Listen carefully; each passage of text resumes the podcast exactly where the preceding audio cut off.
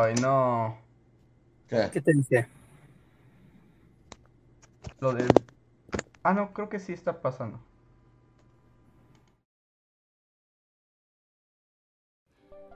Porque la actualidad y los grandes acontecimientos de México y el mundo también tienen algo de historia, en esos tipos opinan, los Bully Magnets les platicarán la historia y el desarrollo de la información más importante del momento. Quédate con nosotros que esto se va a poner de lo más interesante.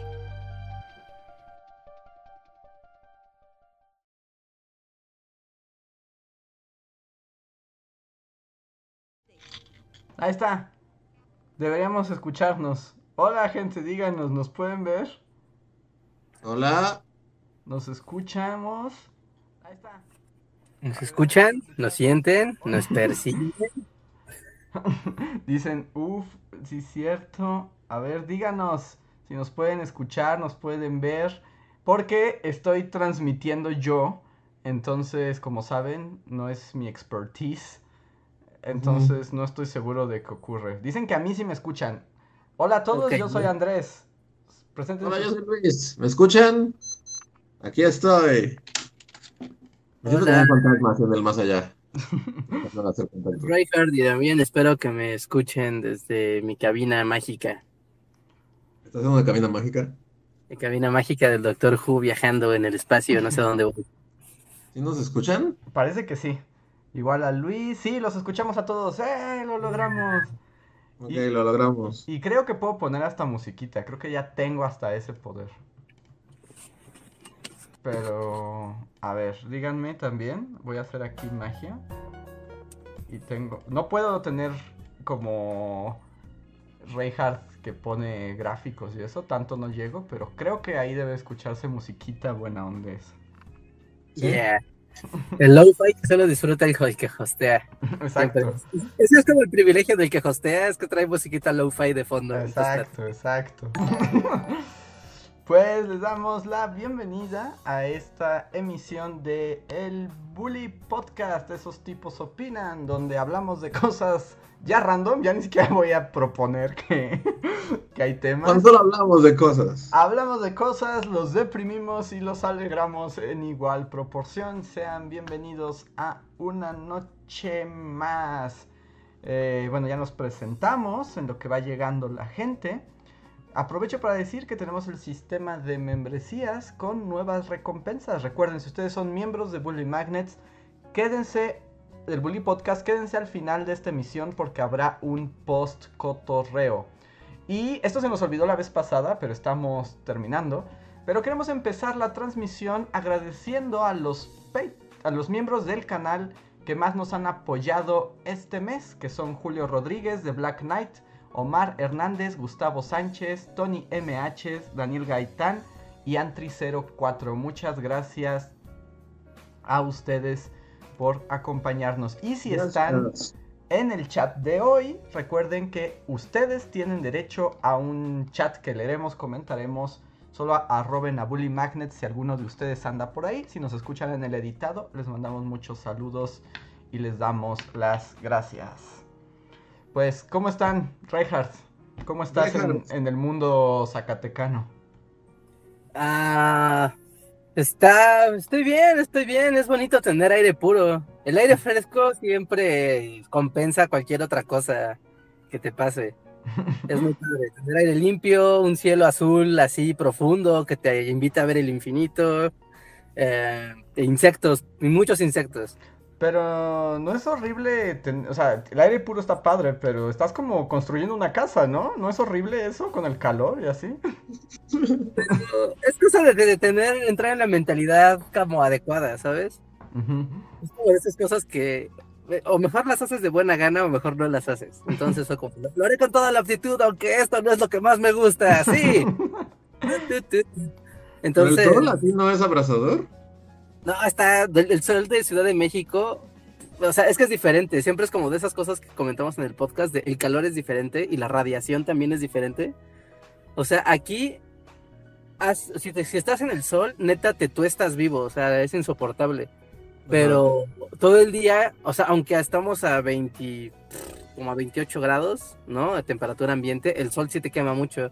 Pero a pesar de que estamos a esa temperatura, yo debo de traer una sudadera así como la que traes tú, Luis, o sea, así como un hoodie y mangas largas, así como si estuviera haciendo frío. Porque con eso, o sea, es de, si algo me enseñó el- las crónicas de los árabes, es que es mejor taparse del sol que descubrirse del sol. ¿Así? ¿Tú? Hacer- ¿Sí? ¿Eso te enseñaron, Saladín? O yo Sí, pensé más bien como Reinhard Lawrence de Arabia, ¿no? Así como Peter O'Toole cabalgando en el desierto. Sí, Guau, pero, ¿eso te enseñaron los árabes? sí, sí, sí. Es que padres, ¿no? Como sus crónicas de los comerciantes árabes cruzando el desierto y todos están así como que parecen alfombras encima de un camello. Sí. Sí, sí, sí, Ajá. como, "Ah, pues, por algo será y no así por algo es, no manches, que Y el sol te justo, quema. ¿no? Como que también, por eso colores claros, también para que refleje el sol. Sí, sí, sí. Y ya, o sea, incluso y no dejarte vencer por el calor que se acumula dentro de la ropa, Porque es mejor eso a sentir un, un segundo de frescor seguido de estar tostado vivo. Que a mí con esas historias como justo Peter O'Toole y como los mantos blancos del mundo árabe, cuando fui consciente de eso, me empezó a dar mucha ansiedad la película de la momia.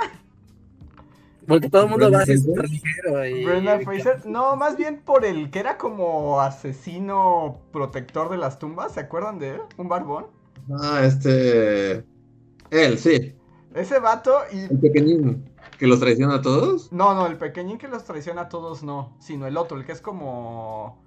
Como que los salva, como que es como heroico y rudo. Ah, se parece a George Harrison. Ajá. Él, Ajá. que ves que además es como de una secta Ah, Hassasin. sí, como protectora acá de... Ajá. Pero pues todos traían acá un montón de telas negras en el desierto. Y yo así como, ¿no se están muriendo de calor? Pero también en Lores de Arabia, el que... El, el, el hombre que lo... O sea, que lo encuentra en el desierto va de negro también, ¿no? No, no me acuerdo. Sí, sí, es cierto, ¿verdad? También va de negro. Y El chiste es que es cool. ¿no? Como Hollywood es como... El Sí. hombre que ayuda a Lawrence también es, es negro. Sí. Porque tiene que ser místico, ¿no? O sea, es que el- ahí es la, la simbología. Sí. Sí, pero tiene razón. Nos dicen aquí José Antonio Martínez que es el Aragorn de la momia. Sí, ese, ese mero. Eh, Pero y bueno. salen las tres, ¿no? O sale en la, en- solo en la... En la 2 segurito sale. En la 2 sí. Yo la verdad ya la 3 nunca la vi. No, yo la 3 la vi en un camión y me acuerdo que dije, "Ah, es Jet Li momia china con fuego, entonces... Y Yetis que juegan como fútbol.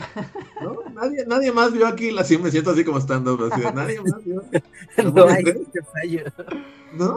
No, sí, No. La, la momia 3 no fue para mí. O sea, sé que es Jet Li y China de, de Jet Li, dragón de fuego, ¿no? no. Que además se supone que es el emperador chino, ¿no? Sí, sí, el, el emperador ya famoso en Bully Magda.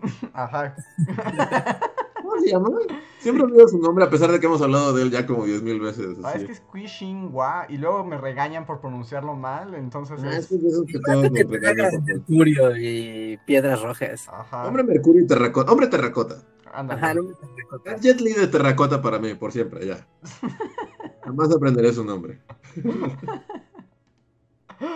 Sí, Li, ¿Qué pasó con Jet Li, eh? A mí me gustaban mucho las películas de Jet Li. Pues supongo que en China ahí sigue, ¿no? De hecho, hizo algo en China, creo que recientemente, estoy casi seguro. Porque además... ¿Sí? ¿Sigue viendo Jet Jet Li- Li en el mundo? No quiero hacer un... Acaba pa- hacer algo. Ah, bueno, salió en Mulan. Es ¿En como Mulan chafa? Ah, Mulan chafa que nadie vio, ahí salió, pero por ejemplo, no sé. Creo que en China sí ha hecho Yo cosas. sí lo vi. Yo sí vi Mulan Chafa y... ¿Dónde estuvo Jet Li? Pues viste a Jet Li, estuvo frente a ti y no lo reconocí. Creo que es el emperador. Si mal no recuerdo, si hay un emperador chino en Mulan que no he visto. si hay un No emperador, él es Jet Li, Reinhardt. Está bien horrenda esa película. Sí, de hecho tuviste un rant en el podcast, ¿no? Así donde hablaste cómo odiaste cada segundo de Mulan chafa. Sí, qué cosa más terrible. Lo único padre, comillas, así para reírse, es ver a Mulan haciéndole un fatality a Khan. Está- Es lo único rescatable. Están diciendo, Luis ve todas las películas de camiones y es así, pues sí, así es. Sí, y es que además, pues los camiones, o sea, de- como que todo el mundo los subestima, pero los camiones son una gran manera de conocer el cine, ¿no? Que uno no se atreve a ver en...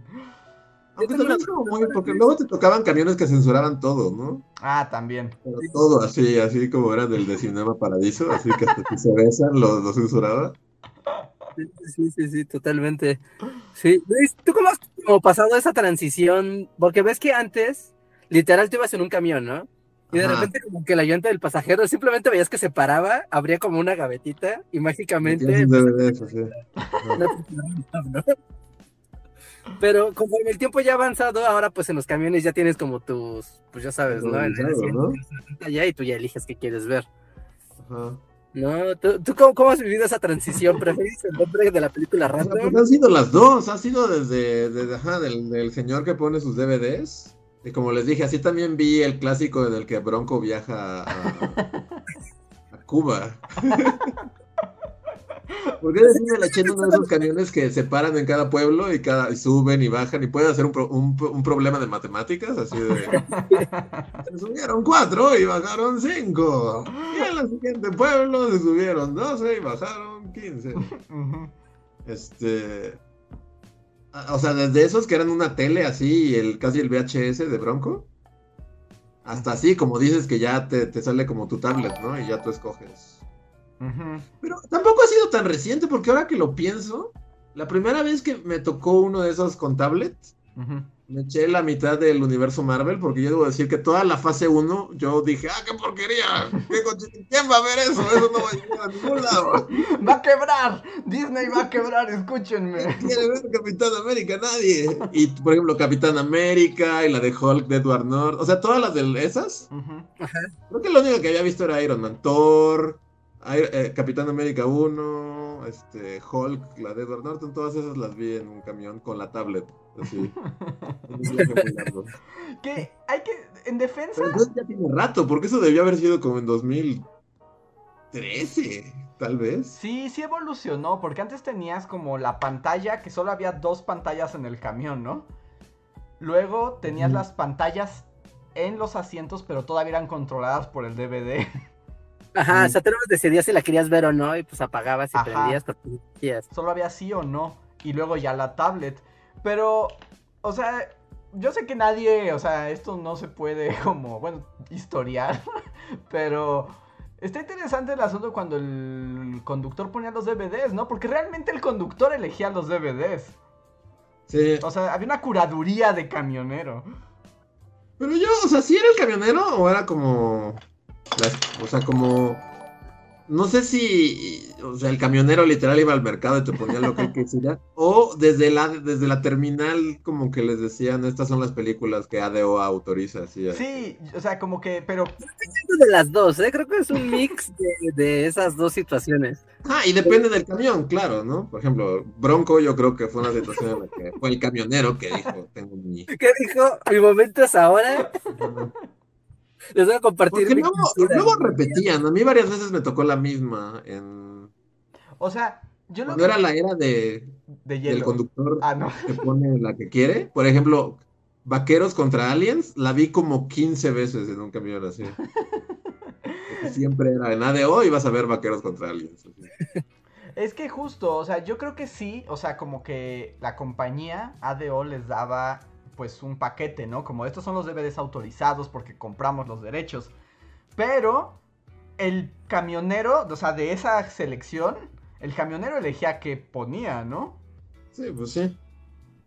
Yo estoy se- seguro que cuando veías así que una persona misteriosa se paraba, abría esa gaveta misteriosa y de repente algo se reproducía, eso era de curaduría el señor chofer y su compa. Así que se iba al tianguis y agarraba sus favoritas.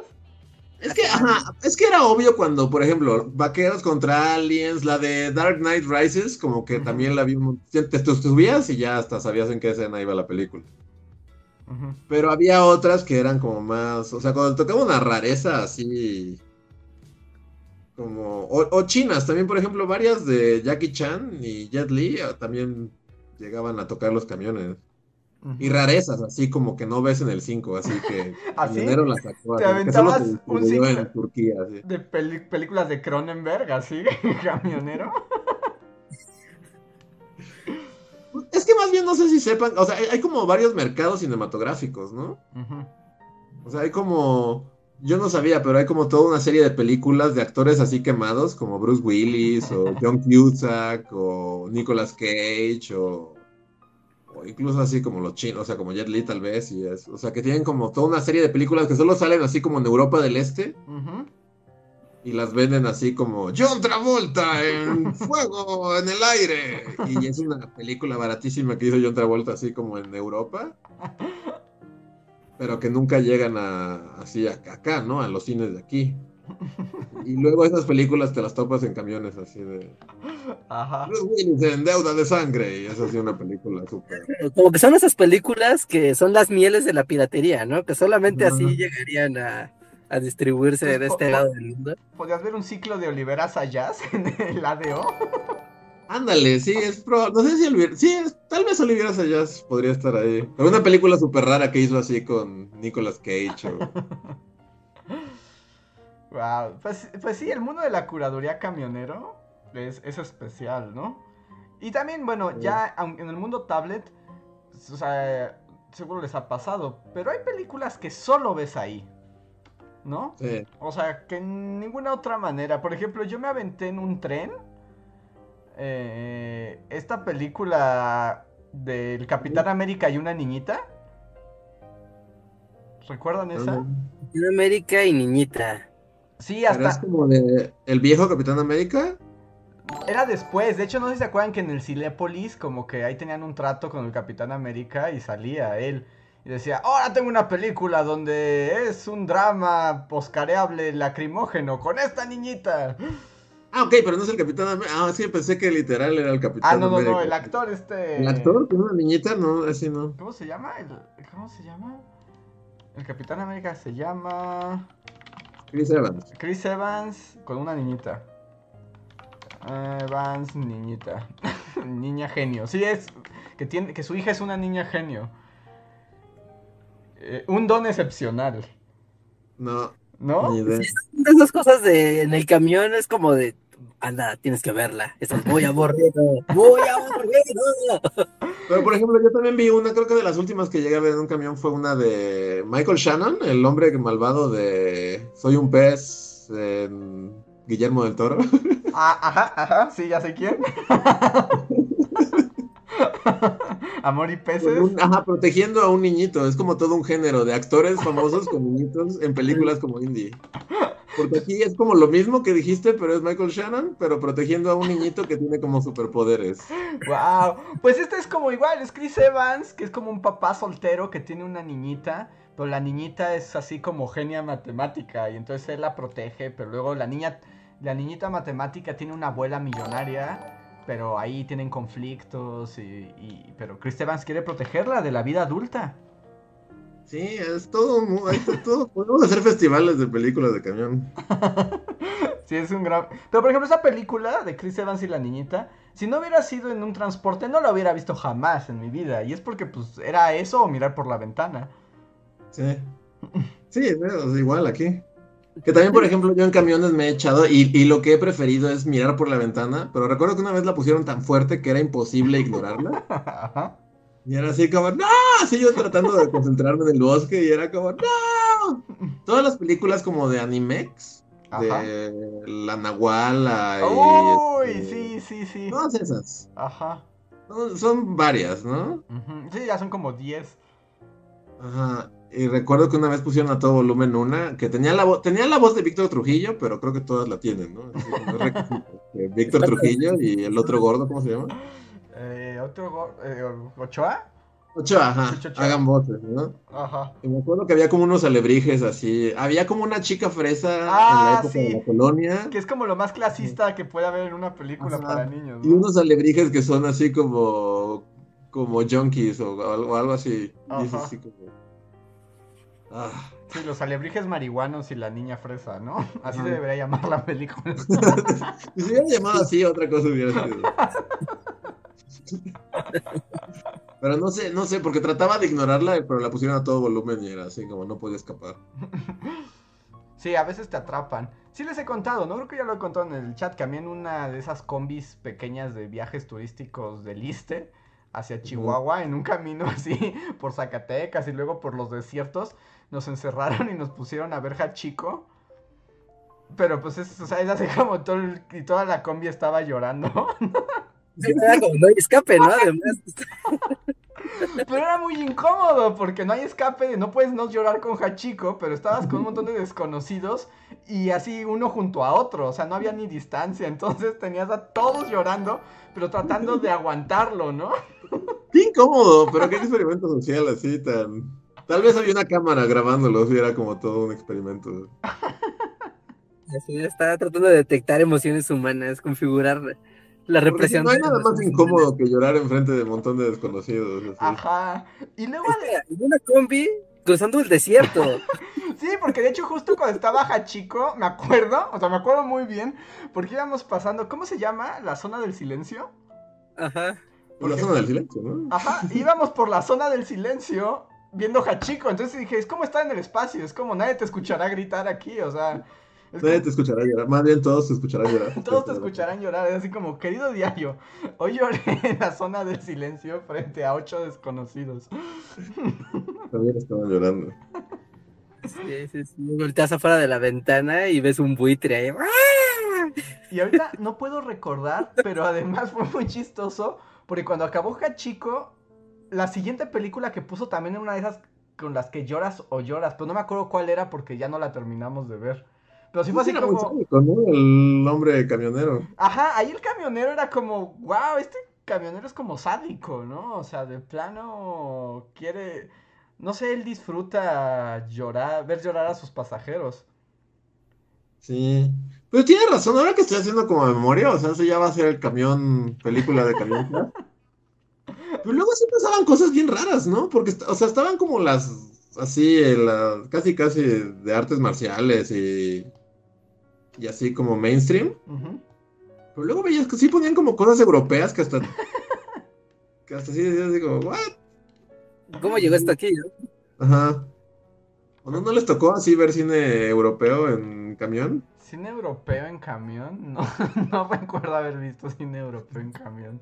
Sí, es nuevo. Ah, la No, vida- me tocó ver esas películas mexicanas de, ya sabes, de los setentas, como cosas de ficheras, pero ya sabes que ese es un mundo super hondo. Eso sí me pasó. O sea, como una onda sí, sí. acá. De Rafael Inclán y, Sí. y Mofles y su menudito.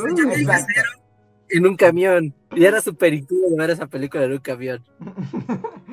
Es menos incómodo- es me- es menos, es menos incómodo que ver Hashiko. Yo preferiría el Sí. Mofles y su que. Y, y luego, que bueno, no quiero ya hablar más, pero bueno, nunca sabrá que estoy hablando de él, ese camionero, porque también hubo un momento que además justo íbamos por el desierto y ya fue como, llega, como llegando a Chihuahua, este, y de pronto, o sea, el vato se salió de la carretera y se metió a una terracería misteriosa y fue así como, oh Dios mío, oh Dios mío, oh Dios mío. ¿Era y- Freddy Krueger? O sea, sí, o un arco, que era peor, ¿no? Pero la cosa es que llegamos ahí como un páramo polvoso, donde había ahí un como jacalito miserable, y, y el señor fue como, ahorita vengo, ahorita vengo. Y se bajó de la, de la combi y regresó con dos botellones así gigantescos de sotol. Wow, qué Wow. extraño. Así como el chofer fue como de, pues ya estoy por aquí, voy a pasar por mi sotol. Sí, sí, se pasó hacia la destiladora y. Voy a quedar de ciego con este sotol. Ajá, y lo bebía mientras nos lloren, lloren con Hashiko. Miren, Richard Gere está muy triste. Sí, me gusta emborracharme con sotol cuando. Sí, el fetiche más raro de la historia. Wow. ¿Están diciendo que hay muchos superchats acumulados? Sí, sí, ya sabes. ¿Alguien o sea, yo tengo la responsabilidad de los chats ahora. Es que como ahora todos los roles se cambiaron, no sé quién. Freaky Friday de, de chat. Es como Freaky Friday de responsabilidad del chat. Eh, Yo solo diré que la primera película que recuerdo haber visto en un camión es la de. No me acuerdo cómo se llama, pero es, este Julia Roberts. Todos son todos los ídolos de los noventas. Julia Roberts, Kevin Bacon y Ujú. algún Baldwin o algo así. En una que son doctores y se mueren y se resucitan para ir al más allá. wow, no sé esa cuál ¿No? es. Se ver, llama como línea mortal o algo así, ¿no? a ver, línea. Ah, Julia Roberts, Línea Mortal, película de 1990. Claro, y, y me acuerdo que, que justo el mero final ya llegó, era cuando llegábamos a la estación de camiones. Y me quedé así en la parte más emocionante, pero nos bajaron así, literal nos tuvieron que bajar así, pero es como, ¡pero Julia Roberts! Sí, eso es horrible. Cuando pasa eso, que te estás súper picado con una película y llegas al destino, ya Ajá. es, es- es Y terrible. aparte están hablando de que era Luis que lo metieron en un camión como de nueve años o algo así, o sea, no era, o sea, era la época antes casi casi del internet, estamos hablando de la prehistoria, de que no podías ir a, a internet y ver final de, de Julia Roberts, Flatliners, así como, ¿no? Oye, pero estoy viendo el póster, es lo más noventero del mundo. Sí, esa película es el pico de los noventas. Kiefer. Sutherland, Julia Roberts y Kevin Ah. Bacon, doctores que se reviven. Kiefer Sutherland era la otra estrella de los noventas, que no recuerdo. Wow, no, no, no. ¿Y, y alguna vez supiste el final? No, hasta la fecha no. O sea, me imagino qué pasó, ¿no? Porque.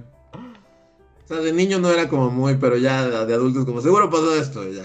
Seguro que pasó. No, sí está Sí. muy noventera. Eso, eso siempre, siempre pasa. A mí me pasó con el gigante de hierro, Ujú. que también así de wow, y justo ya cuando iba a terminar la película, los últimos 15 minutos, nunca supe qué pasó. Hasta muchos años más tarde supe siquiera cómo se llamaba la película. ¿en, en qué, ¿en qué parte te quedaste? O sea, ¿ya nunca viste el final del jinete de Lo hierro? o sea, cuando mm, como puta, como cinco años después de que la película, de que la había visto en el camión, supe siquiera cómo se llamaba la película. Eso era como era una película de animación con un Un gigante. gigante, como de hierro. Jamás, jamás descubriré cómo se llamaba esa película. Con un robotzote. ¿Pero en qué parte te quedaste? ¿Así no recuerdas? ¿Así como en qué parte te quedaste? Eh, no, de hecho, igual no era ni tan al final, porque es cuando ya como que el gigante ya está funcional, ¿no? Y, y como que salen volando del bosque, así como, y ahí fue lo último que vi. Y fue como, ¿qué? ¿Pero qué? ¿Qué, qué, qué va a pasar? ¿Qué, qué va a hacer? O sea, ¿ya ¿Qué? habían llegado los militares? Ya, ¿no? ya, Ya, ya iban a lanzar los misiles nucleares. Ya iban a hacer todo eso y el gigante ya estaba así como de, ya estoy chido. ¿Qué? No sé. Como complétalo en tu mente, niñito. Digo, también puedes imaginar qué pasó, ¿no? Pero, pero igual, siendo como muy chico, era como, no, no, no me bajen del camión, no. ¿Y alguien sabe qué pasó al final de Línea Mortal con Julia Roberts? Dígame. Díganos, porque es- vivirá en el. Y aclaro que la de Julia Roberts, porque hay- y luego hicieron un remake con Diego Luna. que, que me te acaban de mandar un, un mensaje que dice: Exijo que vean Línea Mortal y hago un spoiler de Línea Ah, Mortal. No va a pasar, creo que no vaya a pasar. Tienen prioridades este año y el, remake- el spoiler de Línea Mortal, ¿no? A ver, antes de volver a las películas de Camión Cast, déjenme leer algunos de los superchats. Eh, el primer superchat de la noche. Disculpen si estoy como. Es raro porque estoy escuchando por primera vez la musiquita low-fi y a veces siento que estoy como en un café o algo así. Eh, Alfredo Delgado, muchas gracias Alfredo, nos dice: Fui a la escuela en México desde el kinder hasta segundo de prepa. El tema de la intervención gringa se tocó mucho, pero jamás la enseñaron. De las. Jamás me enseñaron de las revoluciones en Yucatán o las independencias de Centroamérica. Estaría bien que hicieran videos al respecto. Saludos. Muchas gracias, Alfredo. Y sí, bueno, el video de la semana, el lunes nuevo podcast, entonces ya no se los dijimos, pero es sobre la intervención estadounidense a México, o como a los gringos les gusta llamarla, la guerra México-estadounidense, así como borraremos la parte donde nosotros hicimos una invasión. Eh, pueden verla y conocerla y un poco más a fondo esta historia. Y bueno, es interesante en particular que sabemos que Alfredo Delgado vive en Estados Unidos, pues que allá se debe ver de una manera completamente diferente, ¿no? Yo una vez estaba buscando hacer el tema justo de, del video que hiciste, Ujú. ¿no? Como que estabas investigando y aterricé en un documental, justamente un documental gringo. Ujú. Y como que al principio sí te explicaba, ¿no? Un poco ¿no? El contexto histórico y esto de la línea de- del territorio, que había una discusión, pero de repente se volvió, remember, el recuerdo del Álamo, Ajá.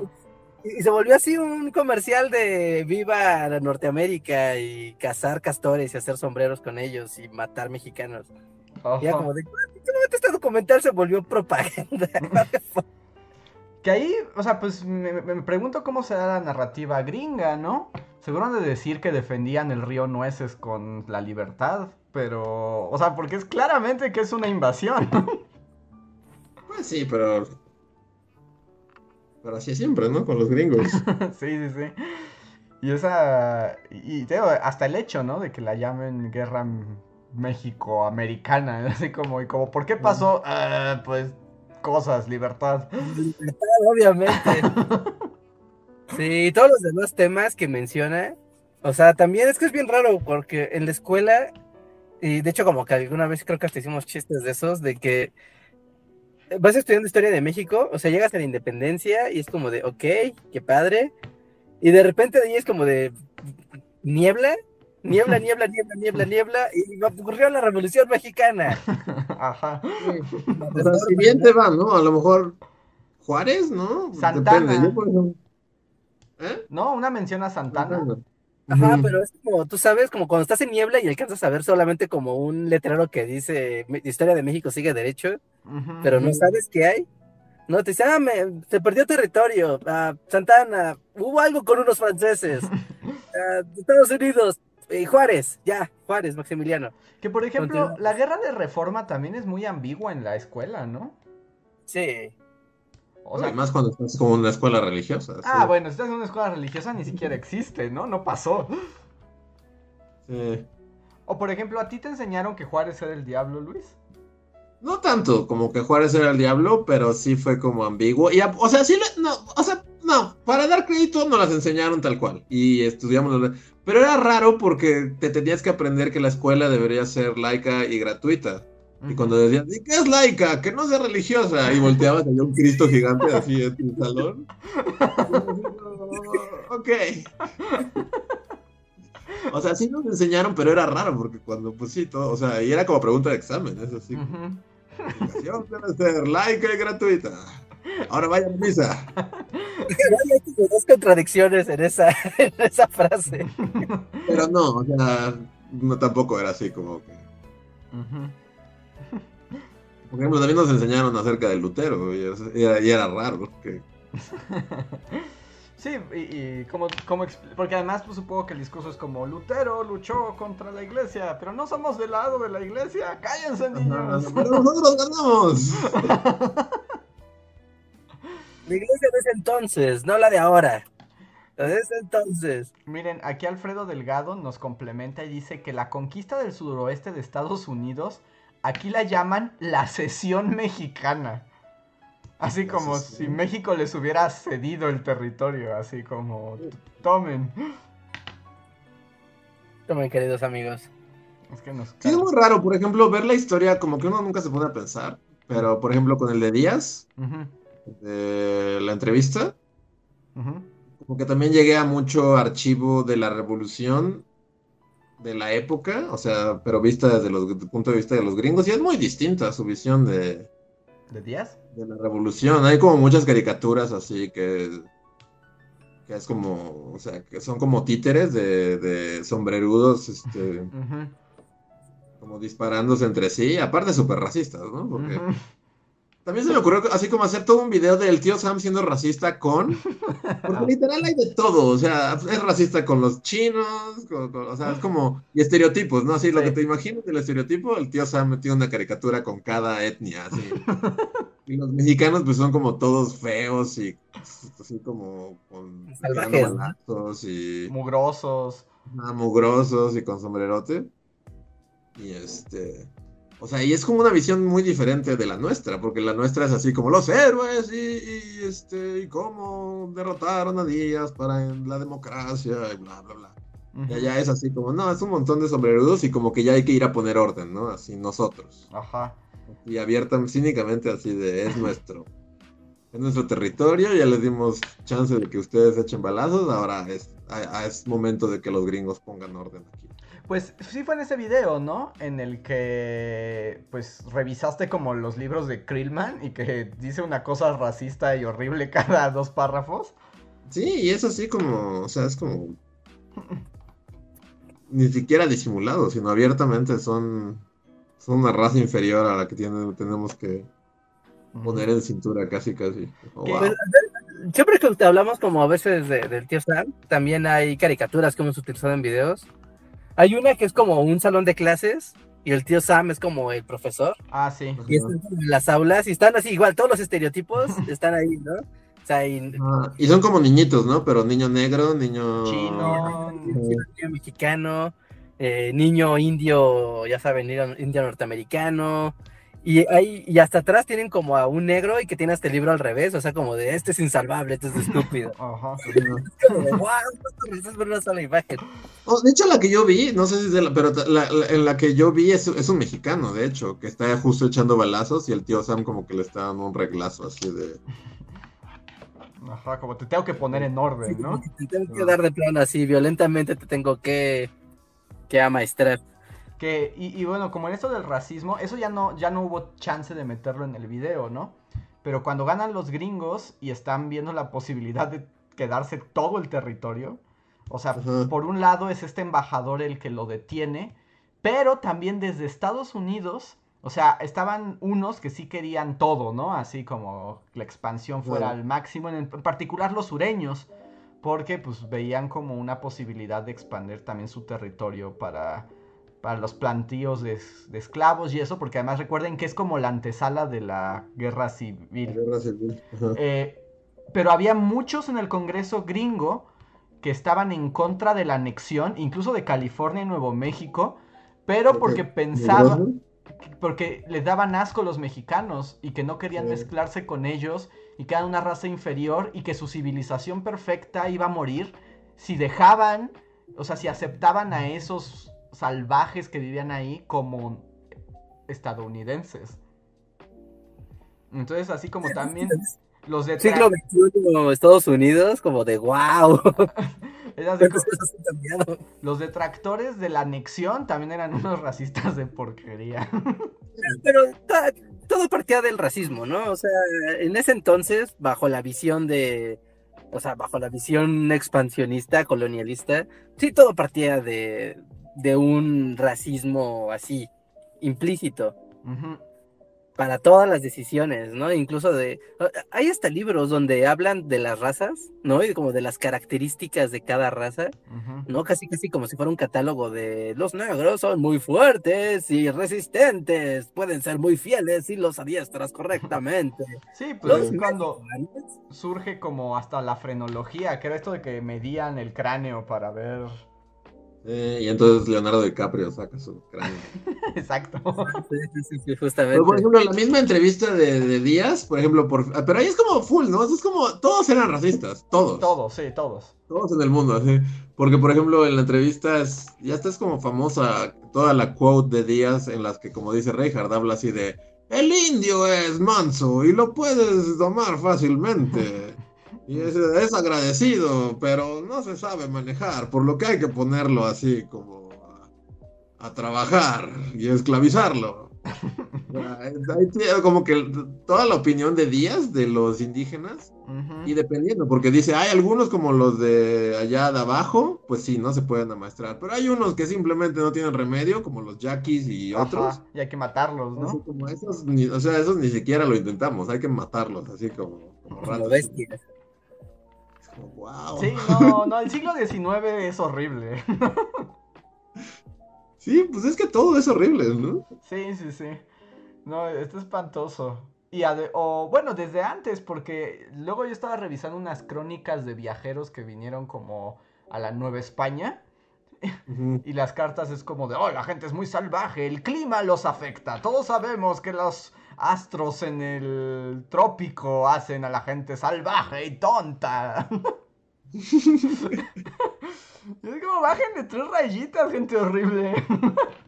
Pero pues, es- lo más horrible es que esas cosas resuenan, ¿no? Incluso en el, en el presente. El otro día, Ah, no sé si se acuerdan, ¿no? Que hace, a, a final del año pasado se lanzó este juego de Cyberpunk, ¿no? Y que fue un desastre, ¿no? El lanzamiento del juego y todo. Pero yo estaba escuchando haciendo un podcast, de hecho era un podcast, digamos, serio, con, con buen prestigio y demás.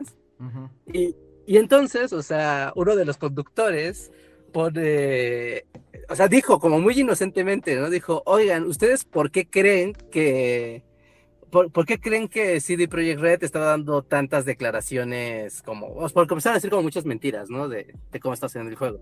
¿no? Y el conductor dijo, ah, ¿ustedes por qué creen que el- todo lo de, lo Projekt Red salió así? Y otro conductor le respondió, pues porque son polacos. Y, él- y todos se quedaron así como, como en silencio, así como de, dude, ¿qué acabas de decir, no? Ujú. Y, y todavía el güey como que no se dio cuenta, y dice, bueno, porque son mentirosos, eso se sabe. Y es un podcast en vivo literal, ¿no? Dijo, mentirosos Además, los gringos tienen el equivalente del chiste gallego, pero ahí es de polacos, ¿no? Ajá, sí, sí, sí, como del polaco siempre es como, como malicioso, Ajá. ¿no? Y no, no, no, más bien como muy tonto. Según yo, así como los chistes de gallegos en México, Ujú. o sea, eh, de hecho son hasta los mismos chistes, nada más que ahí dicen que son polacos. Ujú. Ya, ya, ya, sí, o sea, y era, o sea, y, y era una, un eco, ¿no? De esta, de estas épocas, son prejuicios culturales. ¿no? Este era, o sea, era un podcast español, y eran españoles discriminando polacos, y sí que se quedaron todos fríos, ¿no? De, oye, esta es una declaración abiertamente racista. Pero bueno, o sea, eso, eso, eso queda, y no faltará quien diga, pero es que hay evidencias que lo demuestran, y es como de, ay, no, no, no continúes. A ver, voy a cambiar de chat. Sí, porque- pero aparte nos están recriminando que no, le, no los leemos. Sí, sí, todos los chats serán leídos, no se preocupen. A ver. eh, eh, Irving Uriel Ramírez, muchas gracias. Nos dice: Saludos a todos. ¿Pudiera Reinhardt hablar un poco sobre aquel filósofo corano que hablaba sobre las necesidades humanas? Creo que lo había mencionado en un podcast anterior. Ah, Sí, es el del que siempre Andrés se acuerda del nombre y yo no me acuerdo de lo que dice. No, tú eres el que te acuerdas el nombre, es Chung Woo Hunk. Chung Wung Hung. Es, a ver, ahorita te digo cómo se llama bien. Aquí Su, su libro y con eso. No, hiciste- no hicimos un video, bueno, no hicieron un video. Byung. Chung Han. Yun Chung Han, jaja, Yun Chung Han, que es un, un filósofo coreano. Ajá, Byung Chul Han. Seguro lo pronuncio mal y habrá alguien en el chat que sepa coreano. Y... Ah, Ajá, sí, él y tiene una cantidad enorme de libros que prácticamente son panfletos, ¿eh? son libros muy cortitos, muy, muy, muy cortitos, muy fáciles de leer, ¿no? Tal vez no tan fáciles de encontrar en español, eh, originales, porque ya saben, piratas, guiño, guiño, siempre se puede, originales son difíciles. ¿Y qué, qué preguntabas sobre él? Que ahorita te digo, ya lo olvidé. Eh, Ya, muy bien. Así como. No, que de hecho que si puedes hablar un poco sobre él. Ah, ya, ok, pues él es un perseguido político al día de hoy, en él no puede entrar a China porque prácticamente lo encarcelan inmediatamente. Ah, y pues tiene una opinión como que todo su trabajo filosófico lo ha tratado de enfocar a las consecuencias del, del capitalismo ya salvaje del siglo XXI y de cómo el estar tan vinculados a los procesos económicos nos afecta como seres humanos en nuestras relaciones, en nuestros deseos, en nuestra propia percepción de, de, de lo que deseamos, ¿no? Como objetivos de vida y de cómo eso genera como que nuestras vidas sean banales y totalmente eh, como confusas, ¿no? Constantemente confusas y llenas de un vacío existencial porque siempre está basado en, en el dinero y en el comercio, que es algo que jamás se acaba. Entonces nunca puedes alcanzar la, la realización personal. Ujú. Así que eso. Serás infeliz. Pueden saber más en el video que hizo Reinhardt de por qué no puedes escapar del neoliberalismo. Ese- Ah, sí. particularmente ese video está, literal está basado en uno de sus libros. Todo ese es como un mega resumen de, de un ensayo, de un ensayo de él.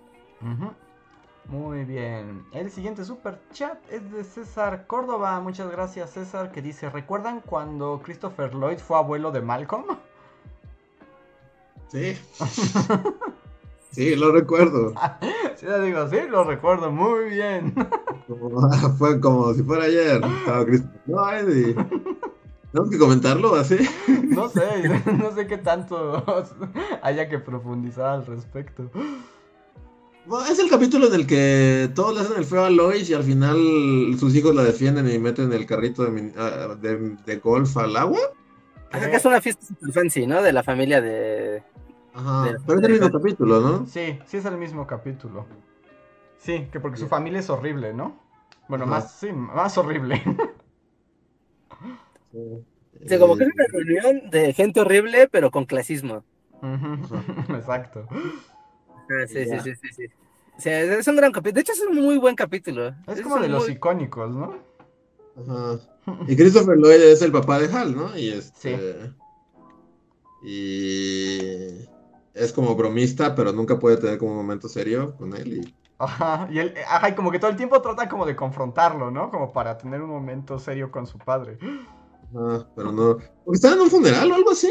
Ya no recuerdo, Reinhardt. ¿Tú recuerdas más de ese capítulo? Hecho, una fiesta. No recuerdo si fuera un funeral. Creo que era una fiesta literal, una reunión familiar. Porque al final echan un pastel gigante al agua con un carrito de minigolf. Ah, no, es- y, y Hal se imagina cómo en su funeral sus hijos lo verían o algo así, Ah, ajá. es que pasan Bien, muchas cosas en los capítulos de Malcolm, ¿no? Eh, en serio.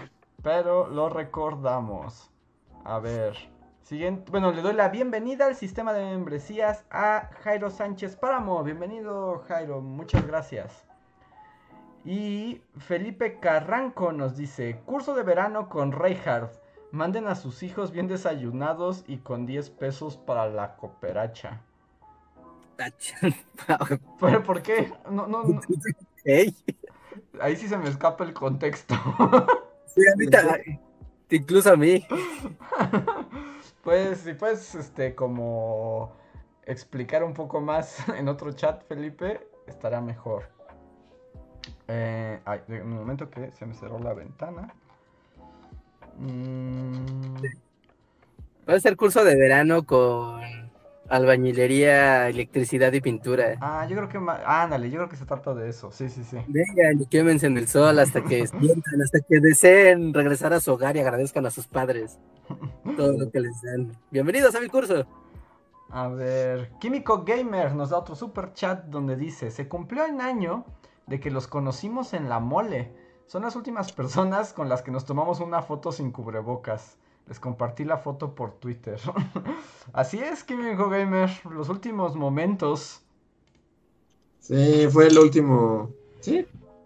Porque, por ejemplo, en, esa mole, o sea, ya la idea ya era no abrazos, no manos, pero el cubrebocas no estaba... No estaba el cubrebocas, sí. Que ahorita que lo piensas es absurdo, ¿no? Porque realmente era por cómo se iba a contagiar, no por la mano. Pero todavía era todo misterioso y ambiguo, Andrés. Hace un año todo era muy extraño. Sí, es cierto. Pero... Pero sí. ¿Ya? año. A veces siento Sí, que no volverán esos tiempos. Donde estaba el stand de bully, seguramente hay un cubículo con una cama con alguien con COVID. Sí. No, pero no, ¿sí? Pues sigue el centro Banamex como el... No, nunca se usó, según yo, ¿sí? Sí, pues es el que tiene el, me- el mejor prestigio de todos los hospitales. Es el que tiene mejor ranking de recuperados. Pero es que ahí mandan a los sí. recuperados. Ahí no hay casos graves, ¿no? Pero ahorita sigue en operación, o sea, ahorita en estos momentos hay doctores, así como en ER, moviendo cuerpos. Y yo sepa, sí. Como Julia Roberts. Ah, Sí, ahorita, la semana pasada hicieron sus, ya saben, los especiales de llevamos un año en la pandemia y ya tanto ha cambiado.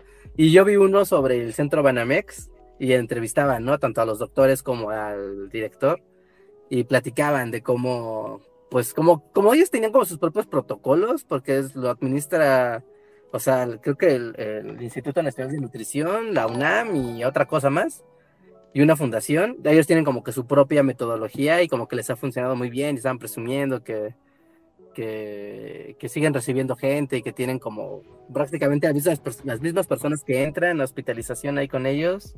¿No? O sea, esa es la misma cantidad que ellos ya sacan sanos, ¿no? En- diariamente. Entonces, como que ellos no tienen este, este como superávit, ¿no? De, de enfermos. Pero que yo sepa, sí. Al menos por lo que Ese- vi la semana pasada, sí. Y en ese mismo lugar, hace un año, había un grupo de Spider-Man tomándose fotos. ajá. Recuérdenlo, la vida Ah, da qué vueltas. Sí. Sí, está que bonito tomándose fotos. Otro día Ah, o, o. Místico, ¿no? ¿Se acuerdan que Místico estuvo en loop con música de era, así como 10 horas? Ajá. Y los cosplayeros enfrente de nosotros. ¿Ahora qué será de sus vidas? Pues. Pues los cosplayeros pueden seguir vendiendo fotos y imágenes y Instagram, ¿no? O sea, pero todos. Bueno, pues, Porque justo, o sea, lo que más me quedó fue como que literal vimos el mundo cosplay frente a nosotros durante tres días, ¿no? ajá. O sea, porque supongo que algunos sí, ¿no? Por ejemplo, también como que las chicas, por ejemplo, pues supongo que también recaban como de sus redes sociales y, y cosas así, ¿no? Pero por ejemplo, el, el- hombre pequeñín que se vestía de los gatos samurai, ¿venderá fotos así como todavía en internet? Ah, bueno, tal vez él no. Pero Tony Stark, te digo que salía hasta en comerciales. Del ¿Tony Stark sigue? Sí, sí, sí. Es Ok, el, entonces tal vez el hombre pequeño también. el hombre pequeño tal vez lo logre. Ah, el mundo del cosplay. Sí. Eh, Pero bueno, no vamos a convertir este en otro cosplay cast. en que- otro cosplay, sí. Porque sacamos nuestro lado, que como nos gusta el cosplay. A ver, eh, Diego Morales nos manda un super chat. Muchas gracias, Diego. Dice: Buenas noches, bullies. ¿Vieron lo del cambio de nombre de la avenida Puente de Alvarado y del Árbol de la Noche Triste? Me recordó al video de Luis de los Aztecas. sí, vi que hasta nos robaron el video y ya decía, ¿en qué parte? Y sí, salía el profesor Tello diciendo, ¿no? Sí, sí, sí. La noche de la No, victoria. video así como en 45 años. Pero no sé, me da flojera tener una opinión al respecto. ¿Ustedes tienen una opinión al respecto? Ay, Yo pues- no sé qué pasó, entonces no puedo Pues le opinar. cambiaron el nombre al árbol de la noche triste y ya, o sea, no me acuerdo el nombre Árbol original, feliz, pero sí es como el árbol feliz del día que ganamos, ¿no? El árbol triunfal de la gloria. Ajá. Eh, Y eh, el- el- la avenida de Puente de Alvarado le cambiaron a México Tenochtitlan, ¿no?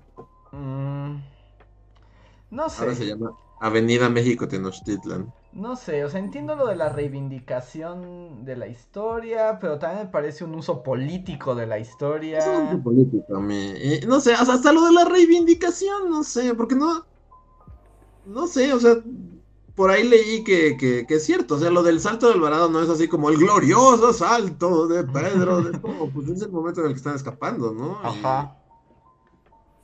o sea, y no se, no se perpetuó la historia como el glorioso momento en el que Pedro de Alvarado escapó, sino ah, más bien como mira cómo se fue como cobarde y saltó así un montón, ¿no? Ajá, y que además sí, o sea, Pedro de Alvarado nunca ha sido considerado una figura positiva en la historia mexicana, ¿no? Sí, sí, no sé. A mí, a mí no me gusta la idea, la verdad. Es como. No, a mí... Ha sido para confundir a los taxistas. Aparte, exactamente, todas las calles nosotros las conocemos. O sea, exacto, entonces lo que dice Richard es cierto, suena como chiste, pero es verdad. Muchas veces te. O sea, ¿quién es este? No sé. Eh... Ay, estoy tratando de pensar en algún nombre, o sea, no sé, este, Vitalesio Robles, ¿quién es este? No sé. Benjamín Hill, ¿quién es este? O sea, todas estas avenidas, pues son. O sea, nadie está pensando en el contexto histórico y te las aprendes. Decir, ah, vive, vivo por Puente de Alvarado, te Ujú. ubica. A que ahora tengas que decir, puta, México, Tenochtitlan. Así, además vivo en México, Tenochtitlan, ¿cómo? ¿Colonia nueva o qué? Está en esa. O, o- o este vato está como alucinando, ¿no? También. Sí. Porque la estación de metro del Zócalo también ahora se llama Zócalo Tenochtitlan. Bueno, vi una foto de- del metro, no sé. Es que Pero creo que además, la estación bueno, del metro también.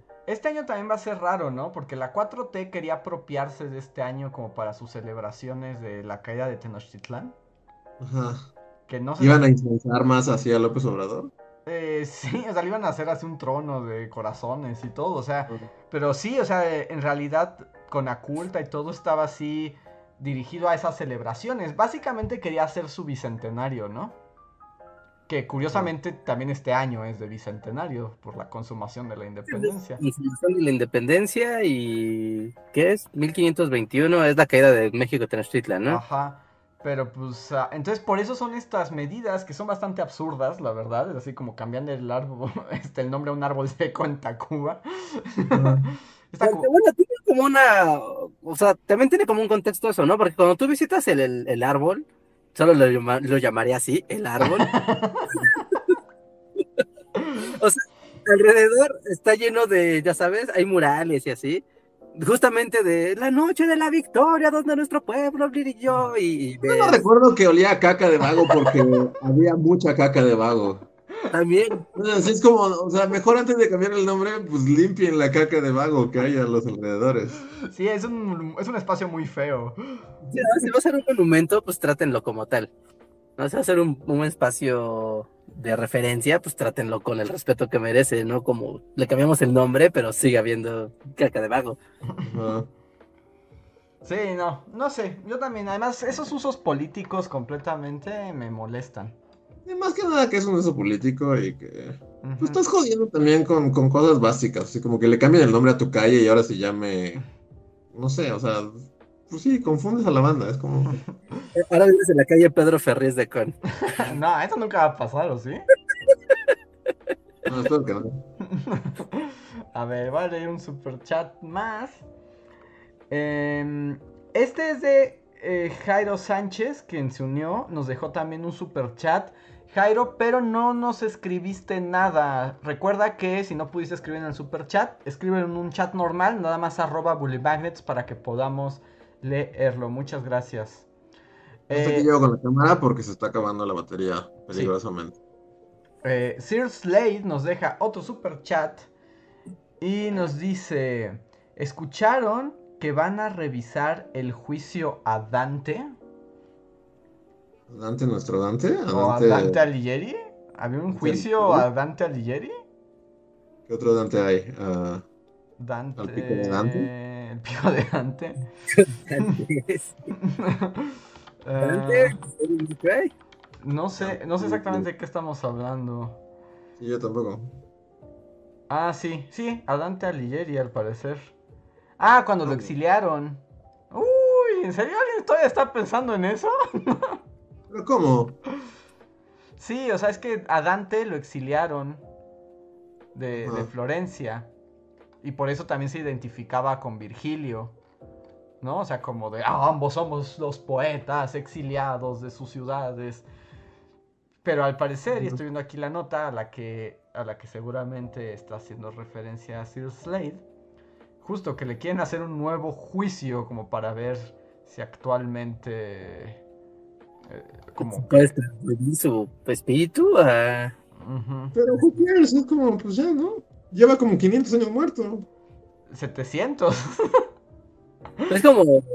Bueno, eh, pero eso supongo que sí existe, ¿no? Que es como historia de la jurisprudencia. Así como de, esto no fue un sitio, un juicio justo. Sí, Pues sí, pues no sé. años. No sé, aquí es donde me pongo luego como el balcón de los mopeds. Es como, ¿a quién le importa, no? es un poco sea, Está muertísimo y a nadie le importa.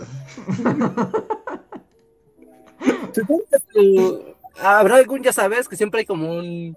eh, no, no heredero, ¿no? Sino como alguien que tiene una línea sanguínea con el personaje y quiere sacarle tajada a una nota de periódico o financiar estas cosas para hacerse No, notar. sí, a ver, bueno, aquí también ya va a ser así como full viejos en el balcón.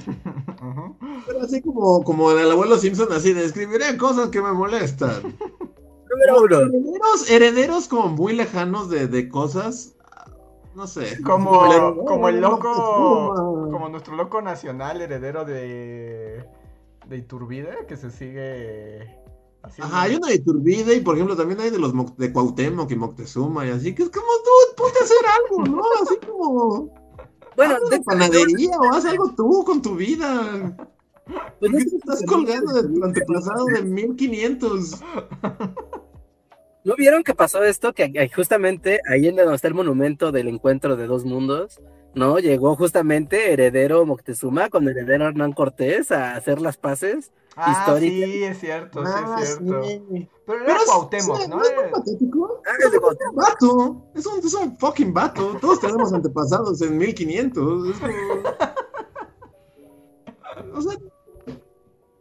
No sé, escribe un libro, haz, haz algo tú. Sí, sí está chafón. Y por ejemplo, es- ¿quién te da a ti el derecho de ser el representante de ese ancestro histórico? Cuando hay cientos de personas que, o sea, ya para este momento de la historia, ¿no? Ese linaje ya tiene a decenas, centenas de personas, ¿no? Y, y líneas familiares. Es medio, medio raro. y por ejemplo, Sí. como en el caso del juicio, o sea, hacerle un juicio justo, o sea, es como, además del show, que a lo mejor puede servir como una especie de performance, que si es eso, no tengo nada en contra. Ajá. Pero si no es por eso, como que eso, ¿qué aporta a la historia, por ejemplo? O sea, ¿qué aporta que le hagas un nuevo juicio 700 años después? Solo como lo que siempre pasa en bullying, ¿no? Que es que hagas la... cot- O sea, so- solo nos dan más chamba a nosotros. Porque luego tienes que acotar. Y tal, tal, este juicio no fue reivindicado sino hasta el año 2021. Siempre tienes que hacer eso al final de algún maldito video. Es así como... Sino hasta que el Papa en 1986 levantó él. Es como, ¿a quién le importa? A nadie. O sea que Sí, eh, no eh, está eh, en la final de página. el así. gobierno de la ciudad de Florencia quiere arruinar nuestro video de Dante Alighieri con esto. Sí, creo que sí, creo que esa es la intención.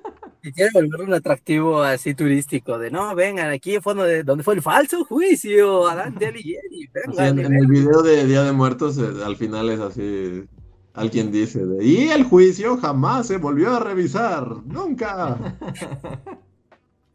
O sea, porque entiendo, si es revisar el juicio, digamos, como para entender históricamente cómo funcionó y entonces te das cuenta que el juicio estaba amañado. O sea, eso sí tiene sentido. Pero, o sea, volver a hacer el juicio para que ahora tenga un juicio limpio, ¿como para qué? Le tocó a Galileo, ¿no?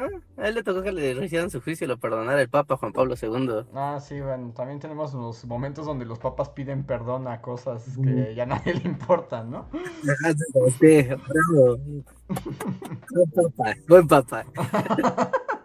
El papa roquea. Nada más en películas de los papas, ¿no? En Netflix hay como todo un catálogo de películas de papas. Sí, pues yo solo vi esa de. El ¿Cómo Papa. Anthony Hopkins y el Papa. Bra- A ver, tomamos Brasil, ¿cómo se llama? No, Papa Brasil. ¿Cómo se llama? Papa Brasil. Papa Brasil se llama Jonathan Price. Jonathan Price. Lo digo así por su nombre de villano Bond, que es... es el de la que- tablet, ¿no? ¿Eh? Sí, que tiene una tablet, es como Steve Jobs, es este. Elliot Ay, Carver. Esperándole una válvula. Elliot Carver. Ajá. Este, sí les conté, ¿no? Que esa película es horrible porque cuando van a hablar de Maciel ponen musiquita y no escuchas nada. Ah, sí, que, que... Sí, no, qué, qué mamada. A ver, voy a leer un super chat más. De Fercha Rivas, muchas gracias. Fercha dice: Saludos, alguien presénteme a ese chofer broncofan para hacer compas. No olviden que los nuevos camiones ahora cuentan con covers de covers de rolas populares. ¿Sí? Sí, ahora Ah, es como videos musicales y así, ¿no? Bueno, ese era todo otro género de camionero, no sé si les tocó. Uno, el que ponía música, que te echabas así un disco de Juan Gabriel o algo así, y otro, el que ponía el Cirque du Soleil. El del Circo Soleil era un espécimen muy común de encontrar. Y me jodía. Y me digo, ¡No, una película! ¡Bu! ¡Alguien ver jugando con una bola de ¿No te cristal! gustaba ver alegría en el camión? No, man, no, odio el Cirque du Soleil. No, pero el Circo Soleil. Lo odio demasiado. Así. Puedo, te- puedo tener todo un rant del Cirque du Soleil. ¿En serio? A mí sí me gusta. DVD. O sea, pero en DVD. En vivo seguro, pero en DVD. O sea, sí, o sea, sí, o sea, ya ahorita no lo vería, pero en su momento sí me gustaba. No, más bien, o sea, a verlo en vivo todavía es como, bueno, chance, pero en DVD es como, ¡buh! Por una película, nadie quiere ver gente retorciéndose. En telas, nadie. Todos los cirqueros del mundo. Además, ahora que no hay animales en los circos, solo les queda retorcerse en telas, Luis. Que hacía, retorcerse en telas, así. Retorcer- se retorcen hacia abajo, se retorcen hacia arriba. Pero también hay magia, ilusión. Y payasos. Ajá, y había payasos. Sí, no, pero tengo muy malos recuerdos del Cirque du Soleil. Pero ahora, por ejemplo, hoy en el mundo COVID ya solo puedes ver de desde el Cirque du Soleil, no puedes ir al Cirque du Soleil. Pero es como somnífero, ¿no? A mí sí me gusta. ¿Sí? ¿En serio? Aún en DVD, o sea, pon tú vas y pues ya se está retorciendo en telas frente a ti. Bueno, Es espectacular. ¿sabes? pero en la tele es súper aburrido. Es como los magos en la tele, es como ¡Bum! ¡Pudo haber cortado en cualquier momento! Así la edición arruina tu truco. ¡Está grabado! ¡No hay ningún chiste en esto! Eh, ese te- o sea, te- sí hay un punto. Al menos con, ah, en cuanto a los magos hay un punto. Sí, y no sé, con, con lo del Cirque Soleil, para mí es lo mismo. Es, es somnífero, así. Pero por ejemplo, en el mundo mago, o sea, por ejemplo, cuando David Copperfield desapareció la Estatua de la Libertad, o sea, eso fue televisado, ¿no? ¡Oh! David Copperfield. No, ¿se acuerdan de esa época? Eh, Invocaste justo esa época de los 2000 donde la magia estaba de moda. Pero David 90, Copperfield ¿no? es mucho antes. Y es como noventas, porque yo justo recuerdo que, por ejemplo, el Canal 4 tenía toda su serie de programas de magos. Al de la máscara, ¿no? Ajá. Y había miles, había como cinco, había como todo un ciclo de magos durante cuatro horas. Ajá, tardes de magia. Y yo siempre, o sea, aún de niño pensaba, pero, pero pues está grabado. O sea, Pero ellos te aseguraban que no, Luis, te decían, aquí no hay no, corte. pero no les creía, no sé, es como, o sea, sí. El hombre de la máscara me dijo, les aseguro que lo que está viendo es real, pero pues, yo sé que no es así. Porque mira, la desaparición de la estatua de la. La desaparición de la estatua de la libertad de David Copperfield es del 83. Wow, ¿tan vieja? El 83 lo hizo. Y sí, tiene ahí un pelo muy ochentero. Sí. No sé. Tal vez David Copperfield, pues es como. Pero más bien como todos estos programas de la magia. Los secretos de la magia. ¿No? Penn and Teller DVD tampoco. Pero ellos son comedia, ¿no? También, o sea, no nada más es magia, también son No, pero comedia. son magos. Pero Penn Teller. Bueno, es que no, ni a Penn Teller les creo. Es como, pues si, van, a- si pueden editar algo para hacerlo más fácil, lo van a hacer. A lo mejor en vivo en Las Vegas, cuando los ves, pues sí le echan más ganas. Pero en la tele. En la tele van a cortar y van a editar. Sí, la tele arruina un poco la magia. Sí. ¿Nunca vieron, nunca les salió ese comercial en YouTube de la Masterclass de Penn and Teller? no. No. Y era como de aprende a ser un mago como nosotros, el mejor mago. Y era 20 minutos de un comercial, pero a mí me encantaba verlo. Yo vi un, hace poco escuché un podcast con Penn bueno, como que hablaban de Penn Teller y me dio mucha risa porque les preguntan como cuál es el éxito, porque además va- han sido parejas durante No, 10.000 años también, desde los 80s, ¿no? Antes. Ajá, sí, sí, sí. Y justo les preguntan que cómo se logra tener una relación profesional tan larga, ¿no? Y un poco la respuesta es como de, solo nos vemos al trabajar, solo hablamos de trabajo, nunca más. No tenemos otro tipo de Pero, pero relación. ahí ¿habla Teller? ¿Eh? ¿Habla Teller? No, lo dice el otro. Ah, ok, ok, ok. Pero... Pensé que había roto Ah, no, pero no, pero sí lo escuché también. En el podcast ese habla, nada más que no está en ¿Ah, sí? personaje. Ujú. ¿A poco sí ha hablado fuera de personaje? Sí, y tiene una voz muy gruesa. Sí.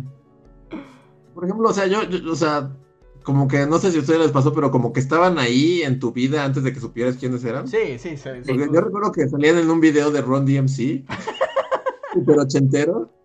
Búsquenlo si quieren, se llama It's Tricky la canción, y es Ron DMC con Penn and Teller, pero así jóvenes. Wow.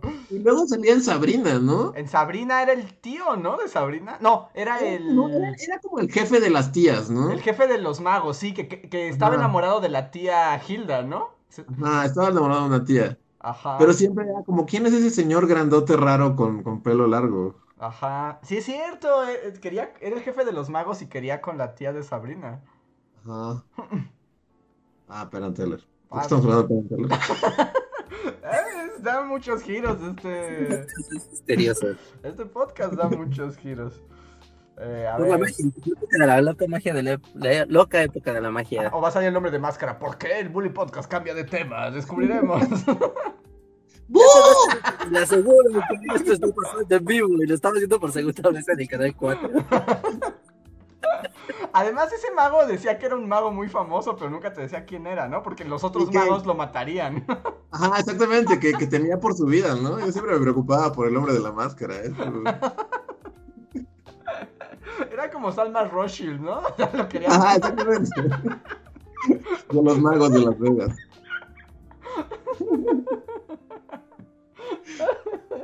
Ay. Salma Rothschild de los magos. Ay. A ver. Sí, temía por su vida, porque si revelaba los secretos ya jamás. Todos los magos del mundo lo matarían, así. Una despertada agarrado a una silla flotante. Ah, la ejecución pública de magos seguro es muy interesante. Sí, ¿Cómo te matarían los magos? Ay. A ver, siguiente superchat. Es de Pamela Jiménez. Dice: Hola Bully, solo para decirles que hablando de cine, yo me imagino siendo Salvatore de Cinema Paradiso, ya que uno de mis sueños es hacer cine y estoy empezando a hacer pequeños documentales que algún... No, y no tengo el resto del chat. ¡Ah! No tengo el resto del chat. Pamela Jiménez, cuéntanos cuál es tu sueño ser Salvatore. Pero, ¿no es el que se quema? No, el que se quema es Alfredo, ¿no? Alfredo es el que se quema. Supongo que Salvatore es, es ¿Toto? Toto el... ¿O cómo se ajá. Sí, Toto, ¿no?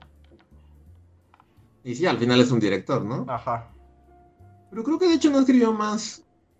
O si no, se tardó mucho, porque pues ya no veo lo que siguió. Mm, porque no lo veo, pero si nos aclaras, ponos una arroba y volvemos a tu super chat. Mm, el siguiente super chat es de The Black Knight. Hola The Black Knight, muchas gracias. Dice, yo solo quiero saber por qué no salgo en los créditos. Me siento como la ardilla que le dice a Jay que no era de aventura porque nunca lees mis cartas y luego lo quiere matar. no lo sé, Black Knight, hay que checar. Hay que checar porque la cortinilla de podcast pues fue renovada el día 5, bueno, 4 de este mes. ¿No? Así que Pero puede que sí- siempre ha estado aquí, ¿no? Mucho tiempo. Sí, de hecho no, pero sí está, debe de, claro que sí está, porque él le había comentado en un podcast editado hace como tres o cuatro que no aparecía, ¿no? Que no aparecía. Y yo revisé, yo personalmente revisé y corregí la cortinilla. Así que sí, en la de hoy debe de salir, debes de salir, debes de salir. Ok, vamos a checar. Si no, cual- si hay cualquier error de Black Knight, no te preocupes, lo corregiremos. Y muchas gracias por tu super chat. Sí, pero sí, sí, no, no crees que cayó a saco roto, porque sé que no es la primera vez que nos lo dices.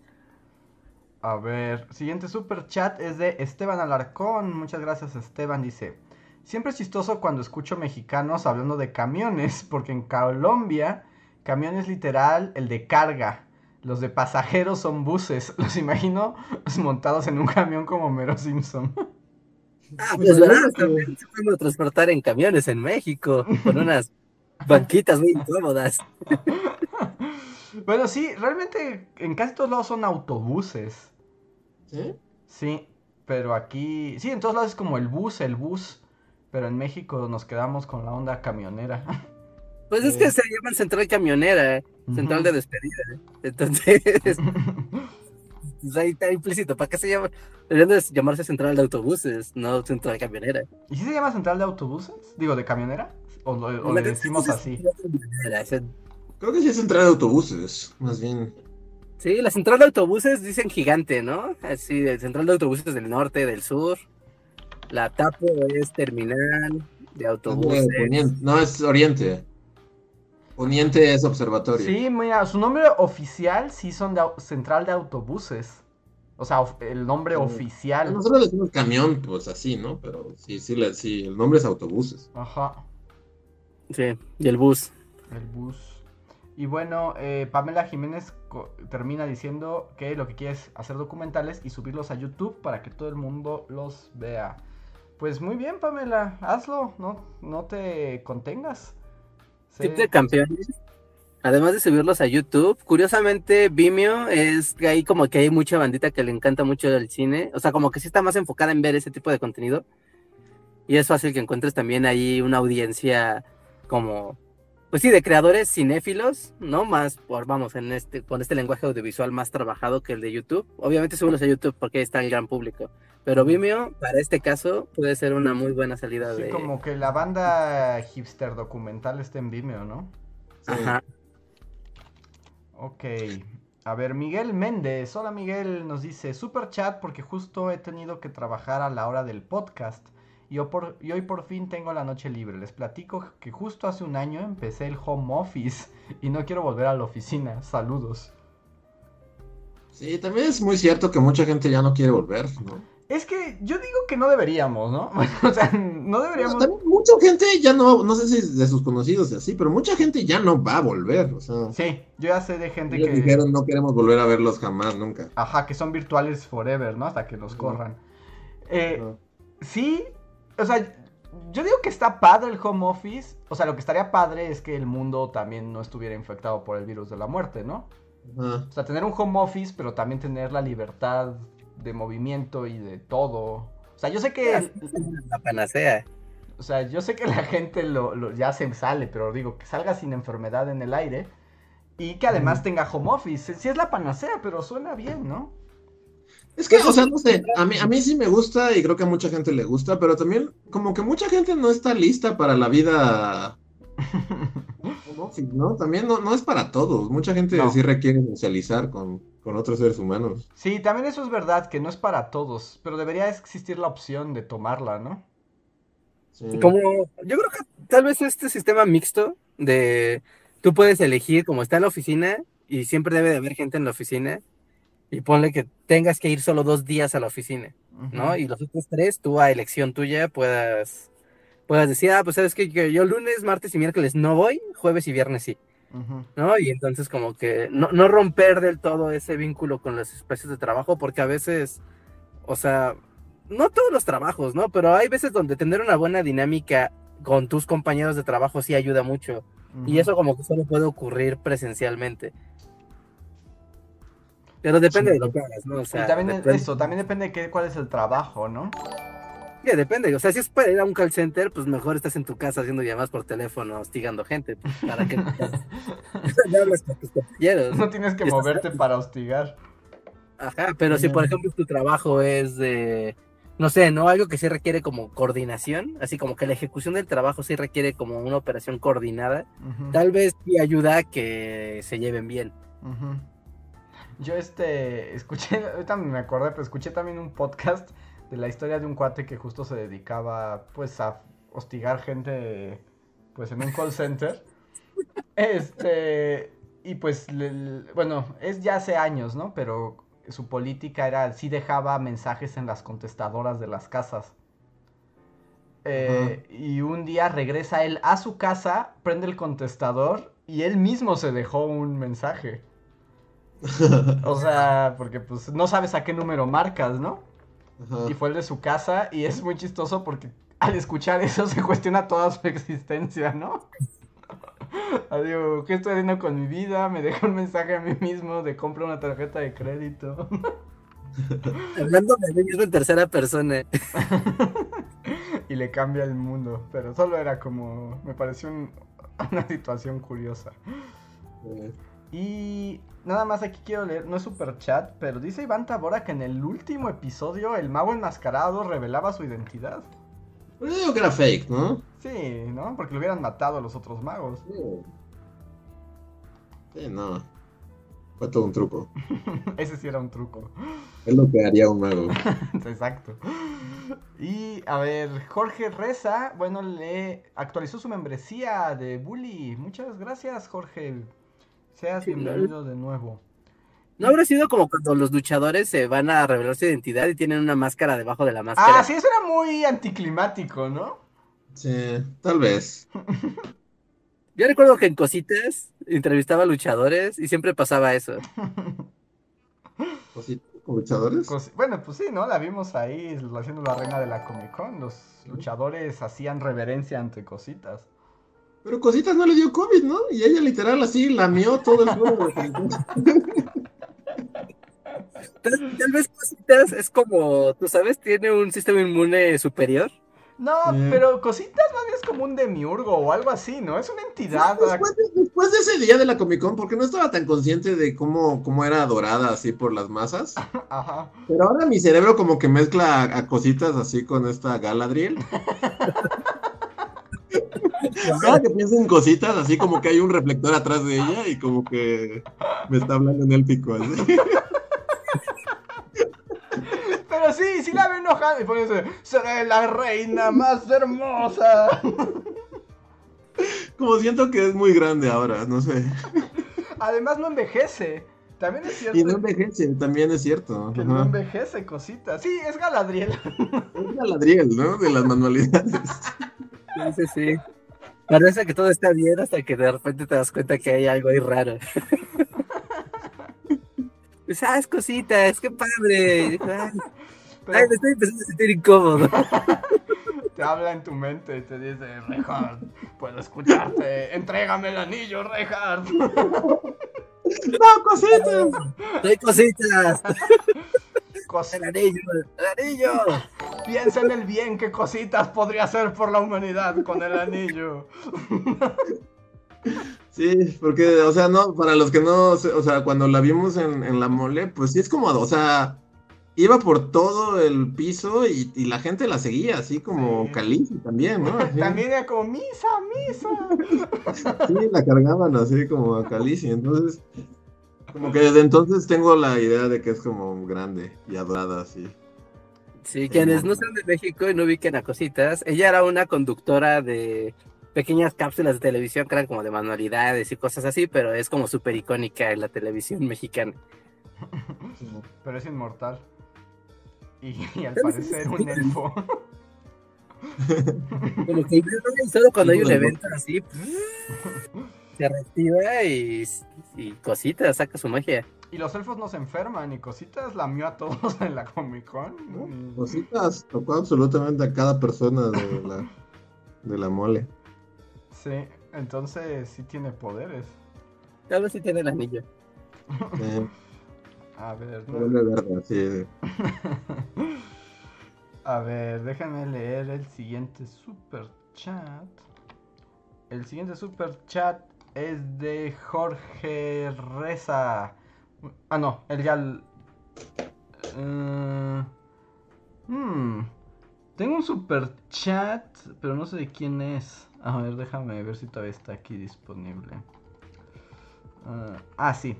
Es de Luis Alejandro Ancheita. Muchas gracias, Luis Alejandro. Dice: 250 episodios ya de esos tipos opinan. Felicidades. Los veré desde el principio, seguidos de un episodio de O Clone en español. Wow. Desde el principio, no inventes. Solo Miguel Méndez puede hacer eso, ¿no? Sí, no. Yo no lo haría. Pero es que ahí es raro, porque es verse a uno mismo. Sí, exacto. Porque cuando ves como un podcast de alguien más, aunque sea viejo y así, pues no pasa Ajá. nada. El problema es que es uno mismo. Eh, pero suerte, ahí nos cuentas qué tal me. A ver, Slim Ortiz, muchas gracias Slim, nos deja... Déjenme moverle a la música porque está poniéndose como bien siniestra. y me saca de onda. Ya, perdón. Em, Slim Ortiz dice, ¿y cómo será Santa Fe sin Godines? El y el ombligo de semana y los jueves. Saludos a toda la comunidad. No, ya hay Godines en Santa Fe, ¿no? Sí. De hecho, son los primeros condenados que volvieron, que los obligaron a volver. Sí. Sí, ¿no? Porque son las almas en pena mayores. Yo hace poco fui al Parque La Mexicana entre semana Ajá. y pensé así como de, no, pues Santa Fe ya no es lo que era antes, ¿no? Y no, sí es lo que era antes.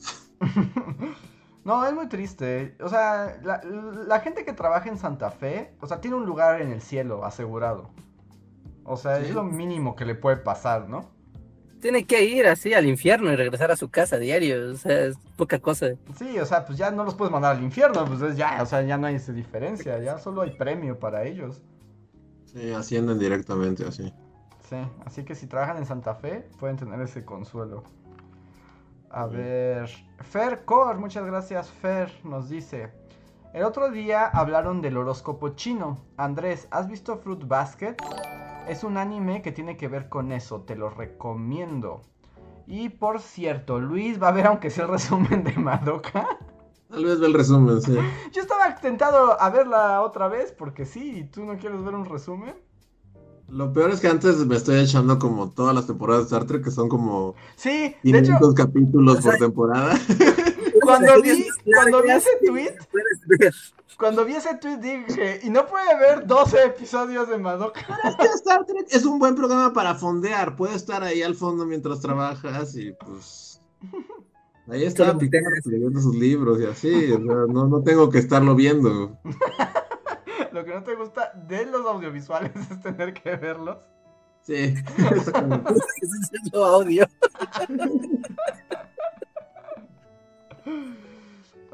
Tal vez, tal vez lo vea, tal vez.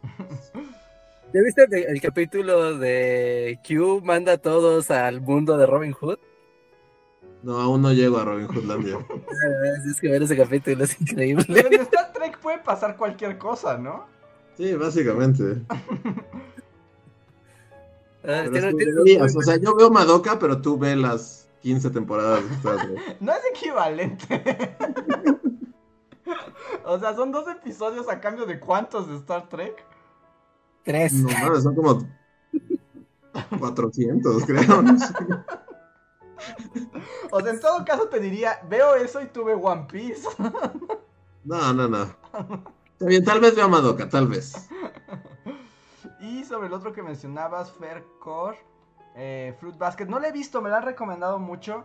Pero entiendo que las nuevas temporadas están en Funimation, ¿cierto? Y yo todavía no contrato Funimation porque ya es demasiado servicios. Tal vez ya llegó ese momento de los servicios donde, bueno, no sé ustedes, ¿no? Pero normalmente yo tengo mis suscripciones como que, ya sabes, se mantengan mes a mes.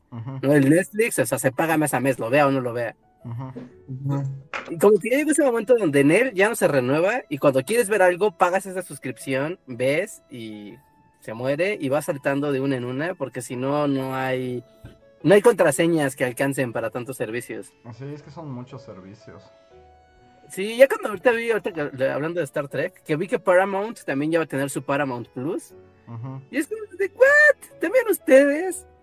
Pues, ¿Ya cuántos son? Ya, ya. Todos, todos los canales ya tienen.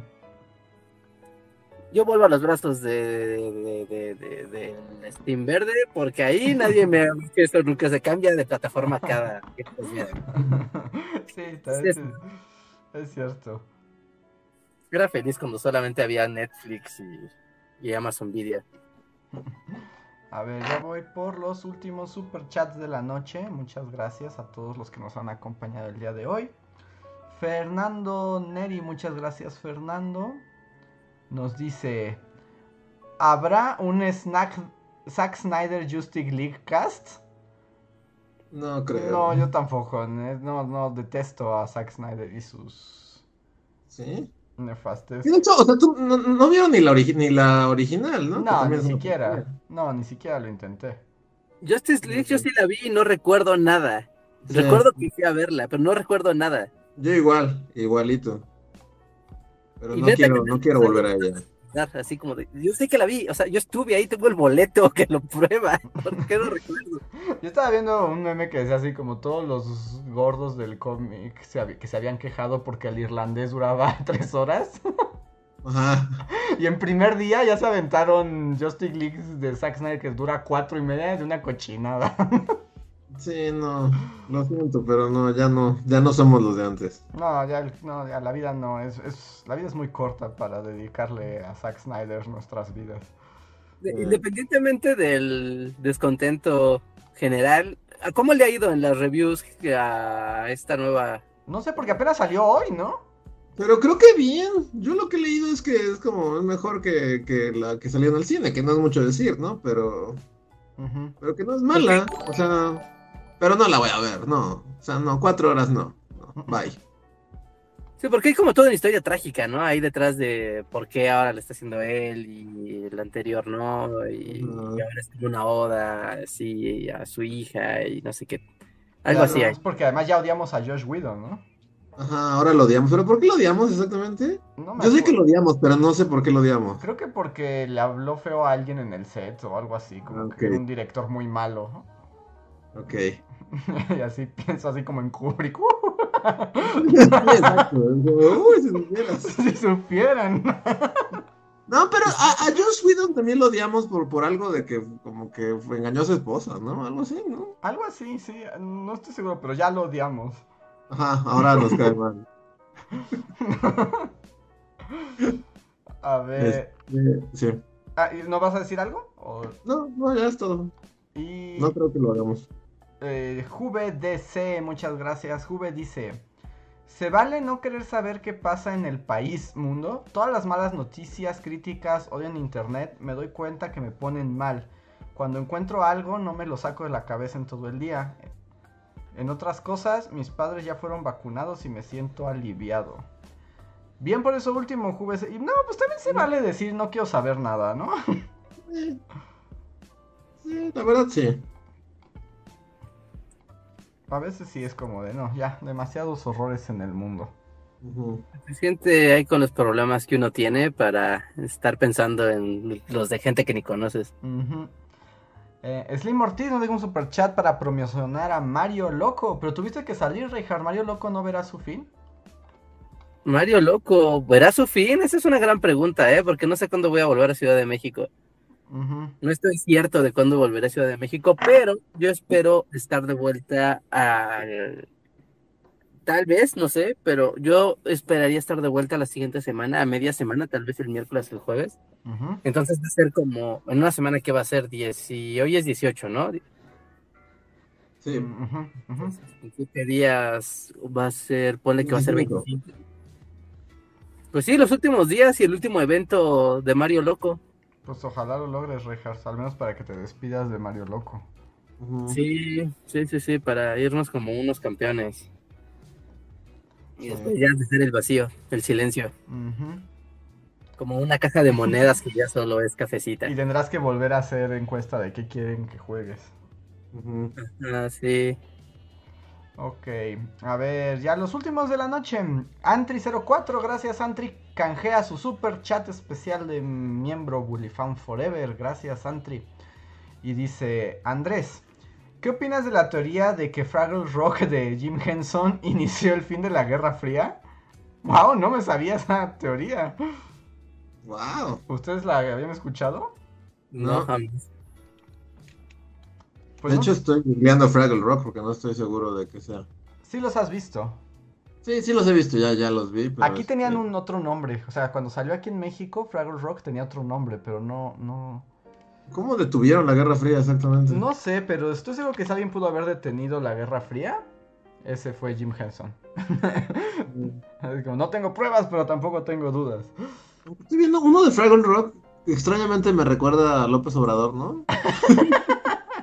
¿Por qué? A ver, déjame ver la lista de personajes. Se parece, no sé, como que lo vi inmediatamente. Dije, ah, se parece a López Obrador. ¿En serio? ¿Quién? Wembley, Wembley Fraggle de Fraggle Rock. A ver, López Obrador. Aunque no sé, tal vez sea la hora, tal vez sea que ya. Creo que es la hora, ¿no? Creo que ya es la hora de irnos. Creo que esto ya marca el final del podcast porque no sé por qué te recuerda a López Obrador. Inmediatamente pensé en las mañaneras, o sea, vi a Wembley en, en- en el podio, así hablando de, de broso. Ok. Chat, díganos, ¿Wembley sí, López? ¿O Wembley no, López? Creo que no. No, nada. No, no, para nada. Es No como me- cuando confundía a uno de la oficina con Batman. Sí es cierto, tu falso Batman. Pero nada, Batman era y ahí va Batman. y era un dude super X. Ok, Creo que diría que esto está en categoría dude falso Batman. ok, bueno, ya Wembley y Batman son mis dos personajes con parecidos que solo yo veo. así. Es igualito, lo estoy viendo, es, es idéntico a López Obrador, ¿no? No, para nada.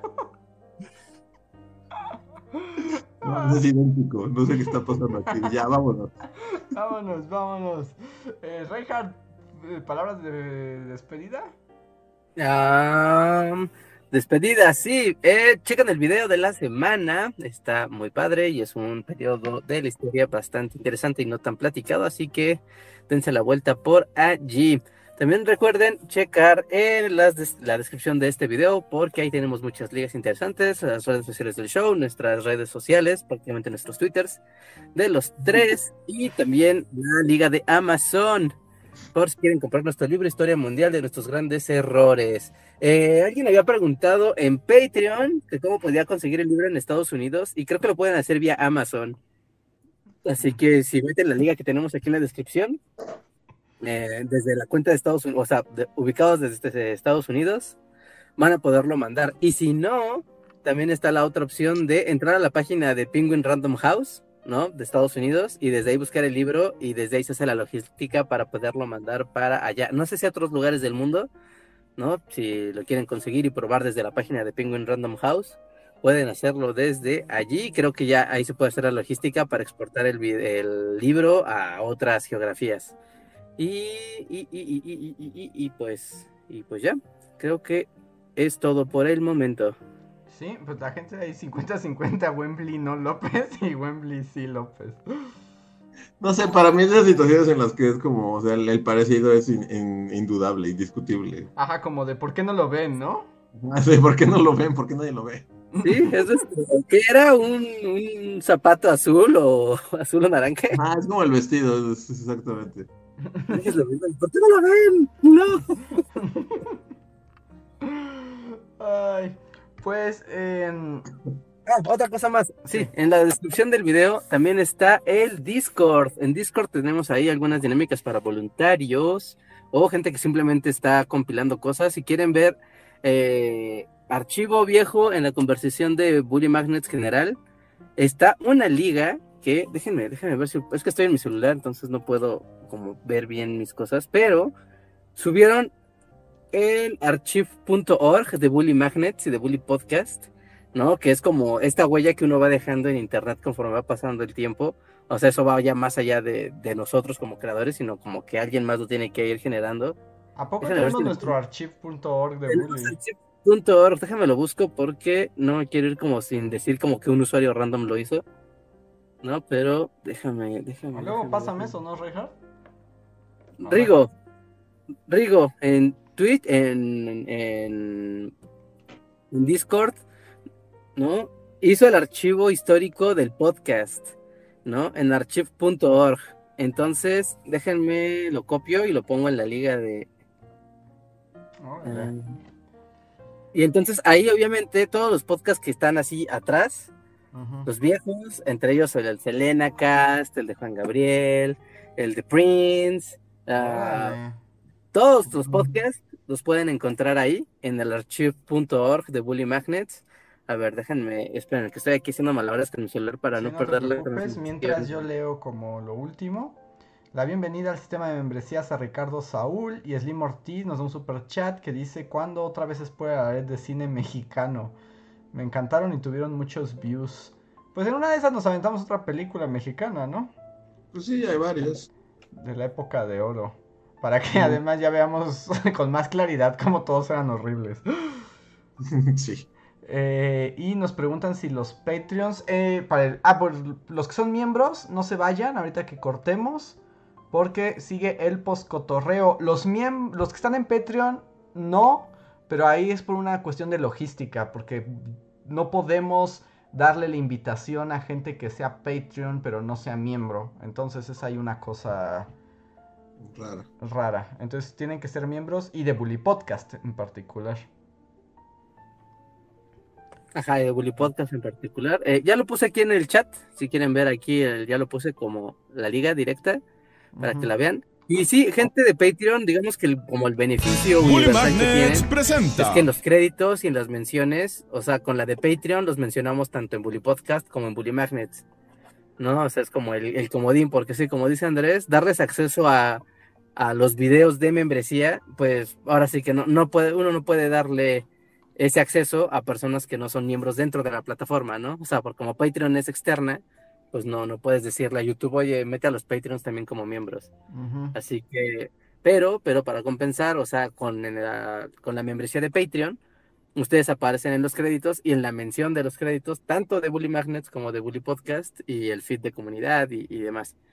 ¿No? Así que es un poco, pues, poco raro, ¿no? Porque pues son plataformas de, de apoyo diferentes. La verdad es que siempre eh, hay, hay quien se le acomoda más una que, que, otra. Y Patreon de alguna manera es como más padre porque nos, digamos que nos ayuda como más, ¿no? En un sentido muy práctico nos ayuda más el, el Patreon, pero en el sentido del beneficio de las transmisiones de membresías y los superchats y demás, pues bueno, ¿no? O sea... Sí, tenemos está... que ajustarlo, pero es trabajo en progreso. Sí, ahora sí que es como ir, a, ir apretando las tuercas de, de, varias máquinas y que todas vayan jalando más o menos a, a, mano. Pero bueno, pues entonces con esto terminamos. Muchas gracias a todos. No olviden darle like a, al video, al podcast, porque tiene muy poquitos likes. Déjenle like, compartan, suscríbanse y pues estén atentos. Video la próxima semana. Y ahorita, pues nos vamos. Espero que podamos irnos bien, porque recuerden que yo estoy en los controles. a ver si no mato a todos. Pero los que son miembros, no se vayan. Después de los créditos, tengo que hacer vudú y en teoría deben aparecer. Sí, ah, y nada más una anotación, porque estoy viendo aquí ya el chat. Y también, eh, importante, si no aparecen en los créditos y se hicieron miembros del canal después del día 5, ¿no? De, de, marzo aparecerán en la siguiente ronda, ¿no? Cuando se actualiza el, el documento, ahora sí que va a ser el 5 de abril. ¿No? Entonces, si, si, se hicieron miembros, digamos, ayer, ¿no? O antier, y dicen, ah, quiero aparecer en los, en los créditos del Bully Podcast del jueves, no va a aparecer porque se hace la renovación de la de la cortinilla de, de, de agradecimientos el día 5, ¿no? De, de cada mes. -huh. Así que, por favor, no se desesperen, si no lo ven ahorita, lo verán durante todo el siguiente mes, ¿no? Una vez que se actualiza, se queda todo un mes. Entonces, no, no se desesperen, ya que están ahí, manténganse porque van a aparecer. Y llega un último, último super chat de Slim Ortiz que dice, solo para celebrar el podcast 250, son de lo mejor de la semana y porque estoy feliz porque por fin vacunaron a mi papá, porque la semana pasada se agotó la vacuna desde el jueves. Saludos y un gran abrazo. Saludos. Saludos Slim, muchas gracias. Saludos a tus papás. Qué bueno que, que, ya está vacunado tu papá.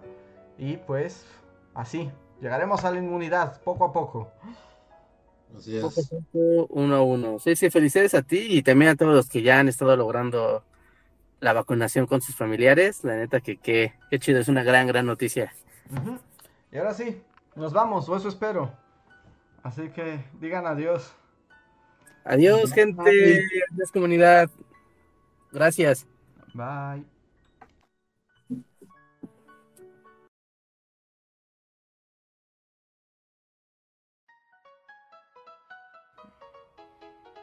Síguenos en Facebook, Twitter y YouTube con el usuario Bully Magnets. También suscríbete a nuestro podcast en iTunes y en la app de Mixler para tener lo más nuevo de nuestros contenidos siempre a la mano.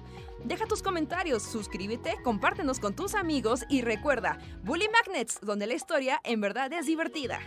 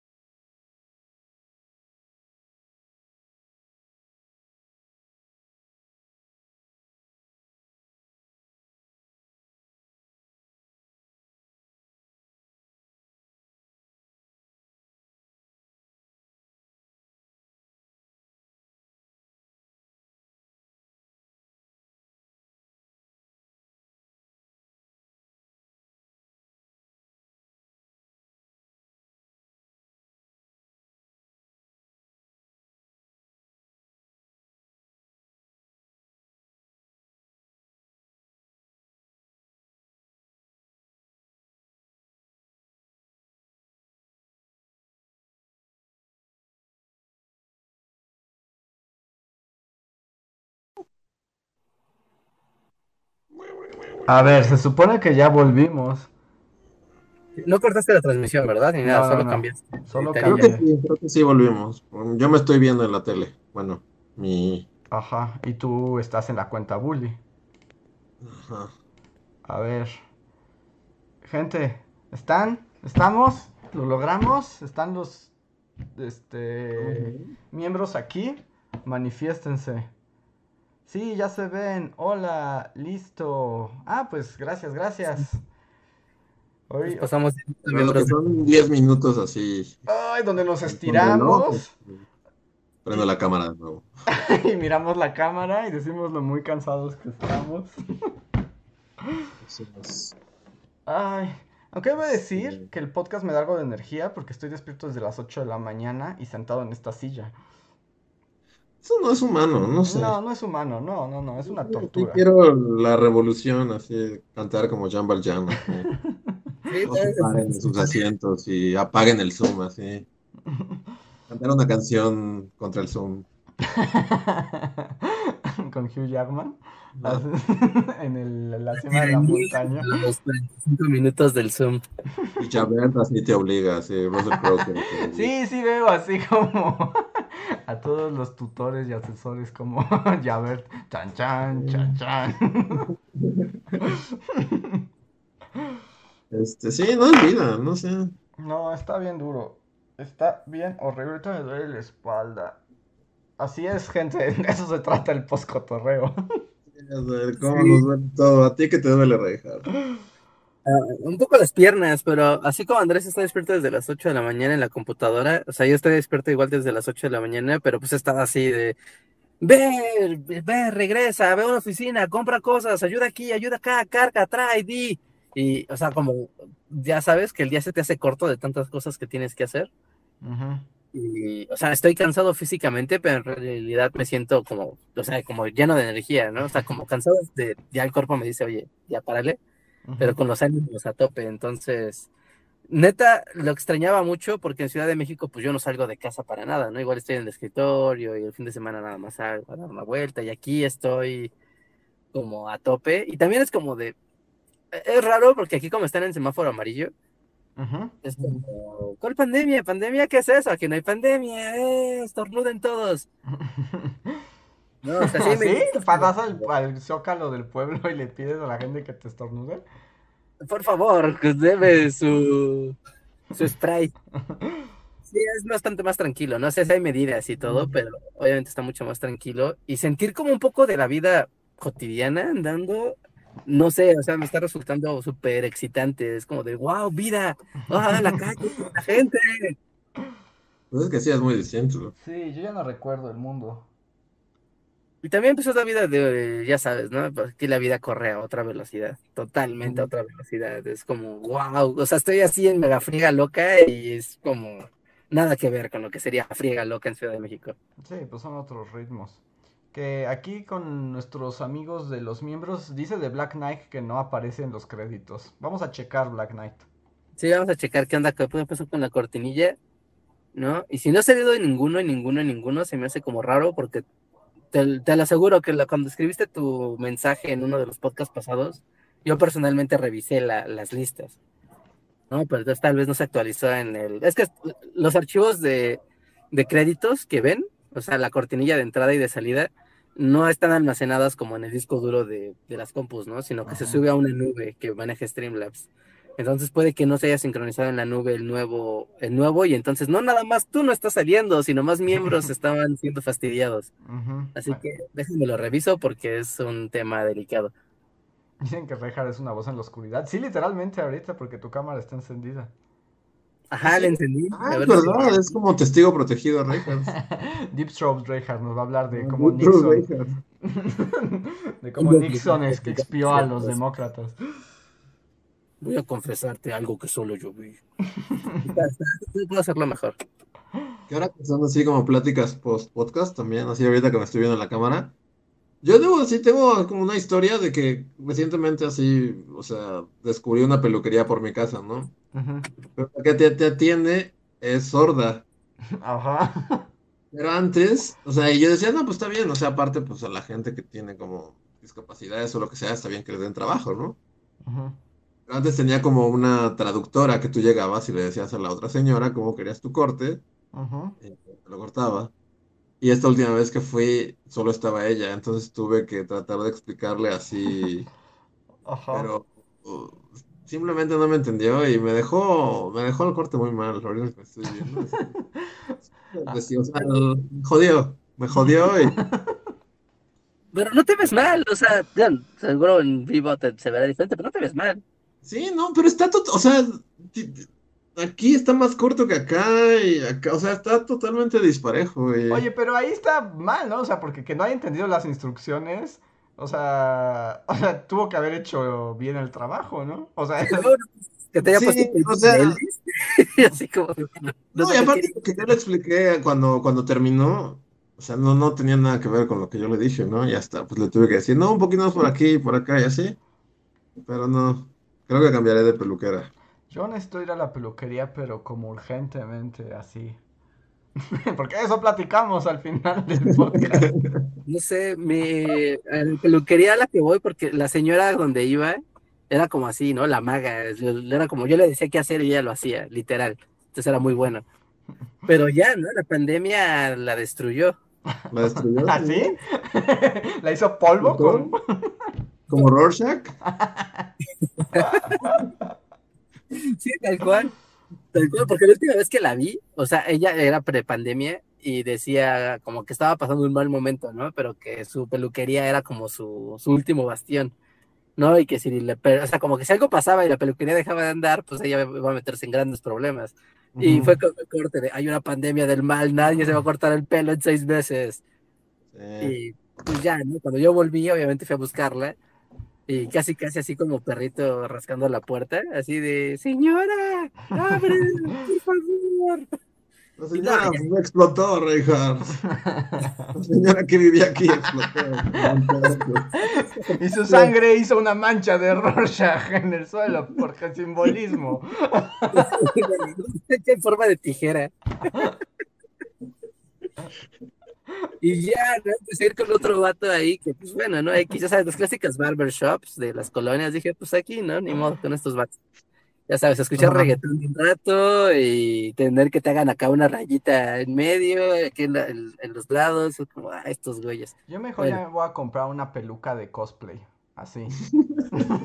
Te vas a peinar así, la vas a peinar diario. Ajá, igual, ¿Pero cómo? O sea, ¿de qué tipo? pues voy a comprar varias, así varios este, de, looks de- de anime.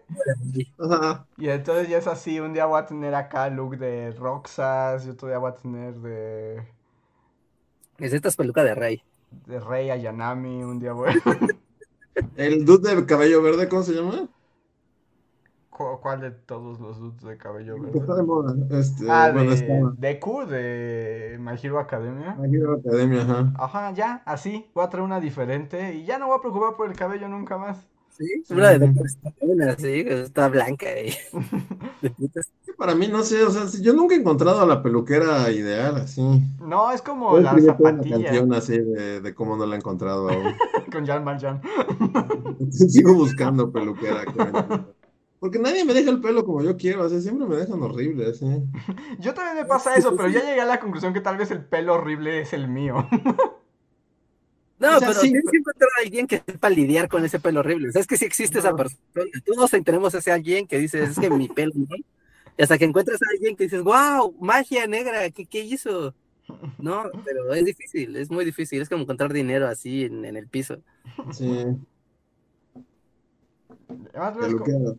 Como- luego es como trágico, ¿no? O sea, ya que encuentras el peluquero ideal, se muere o explota como la de Reina. Qué. Una tijera en el muro. Sí.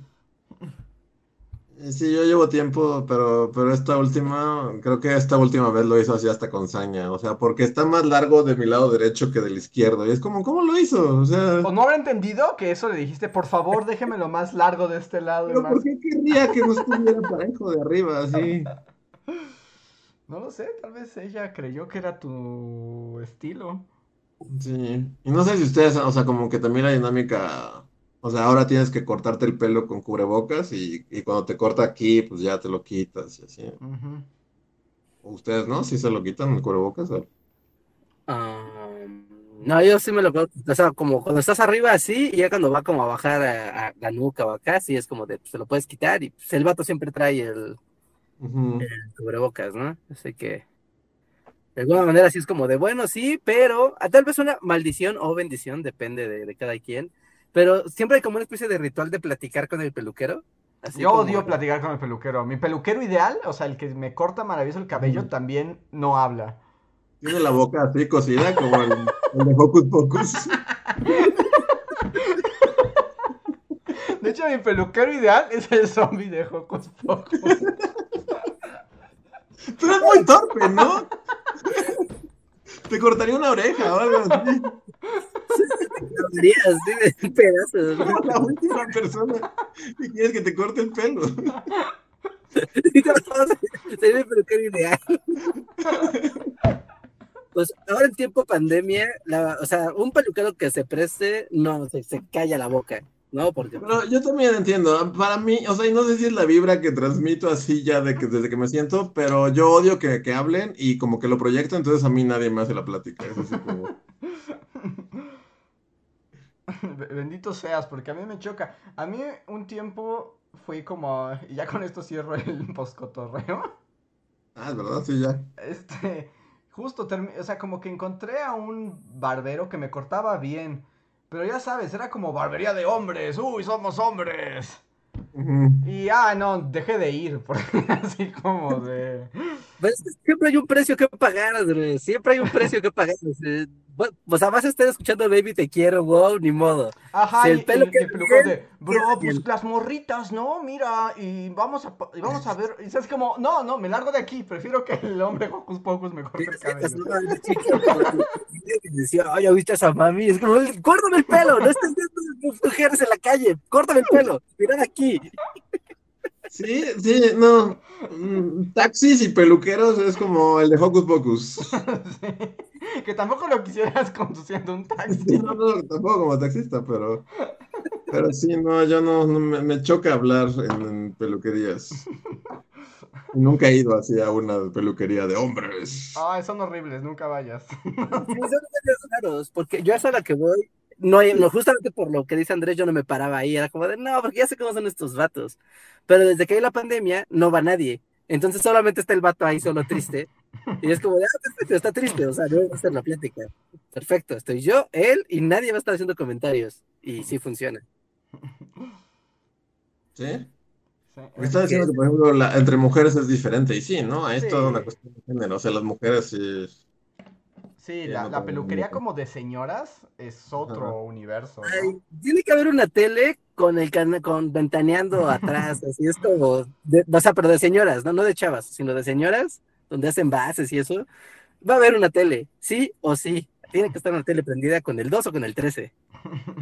Es la regla. Y es el chisme que no tiene fin, ¿no?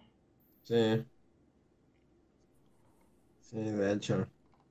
O sea, yo... Y bueno, Hay como en, mi, todo. en mi colonia hay como una peluquera de señoras como muy clásica. O sea, hay señoras que llegan ahí a platicar. Ya ni siquiera se cortan ni nada. Solo están sentadas para platicar con las que sí se están haciendo algo.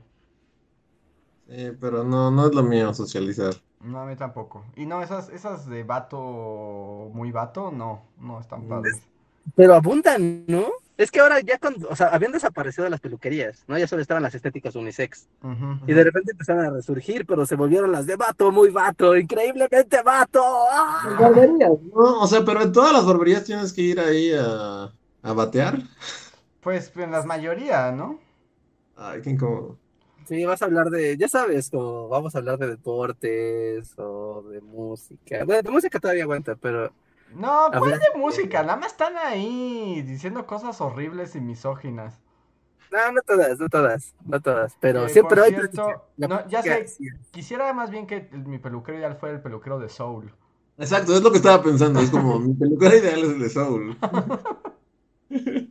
No el zombie de Hocus Pocus. De eso sí platicaban, ¿no? Sí, pero platicaba de la vida y de sus sueños y del sentido de la vida y así, ¿no? Pero solo sí que se es la plática, porque el otro güey pues, siempre le daba el avión. Era como de, porque siempre le hablaba de lo mismo y el otro güey, sí, claro, aquí estás, te encanta el jazz. Pero además te entendía y sabía la mejor manera de cortarte el cabello para que triunfaras. Ajá. Ya, pero tienes que, tienes que platicar con él para que salga. Bueno, entonces Hocus Pocus. Quedando con el zombie. Pero bueno, con eso terminamos el poscotorreo. Ya tienen un chiste local. El peluquero, Hocus Pocus. Ya en el próximo podcast pueden hablar del peluquero, digo, del zombie del Hocus Pocus peluquero y nadie sabrá de qué están hablando. Bueno amigos, pues muchas gracias a los miembros que nos apoyan mes con mes. En serio, ustedes hacen la diferencia para que Bully Magnets y el Bully Podcast continúe. Les estamos muy agradecidos y nos vemos la próxima semana. Adiós.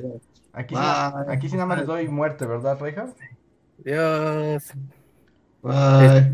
Bye, ¿Solo hay muerte. un segundo de Reinhardt a la semana? Sí, es el, es el premio. Yo tengo uno.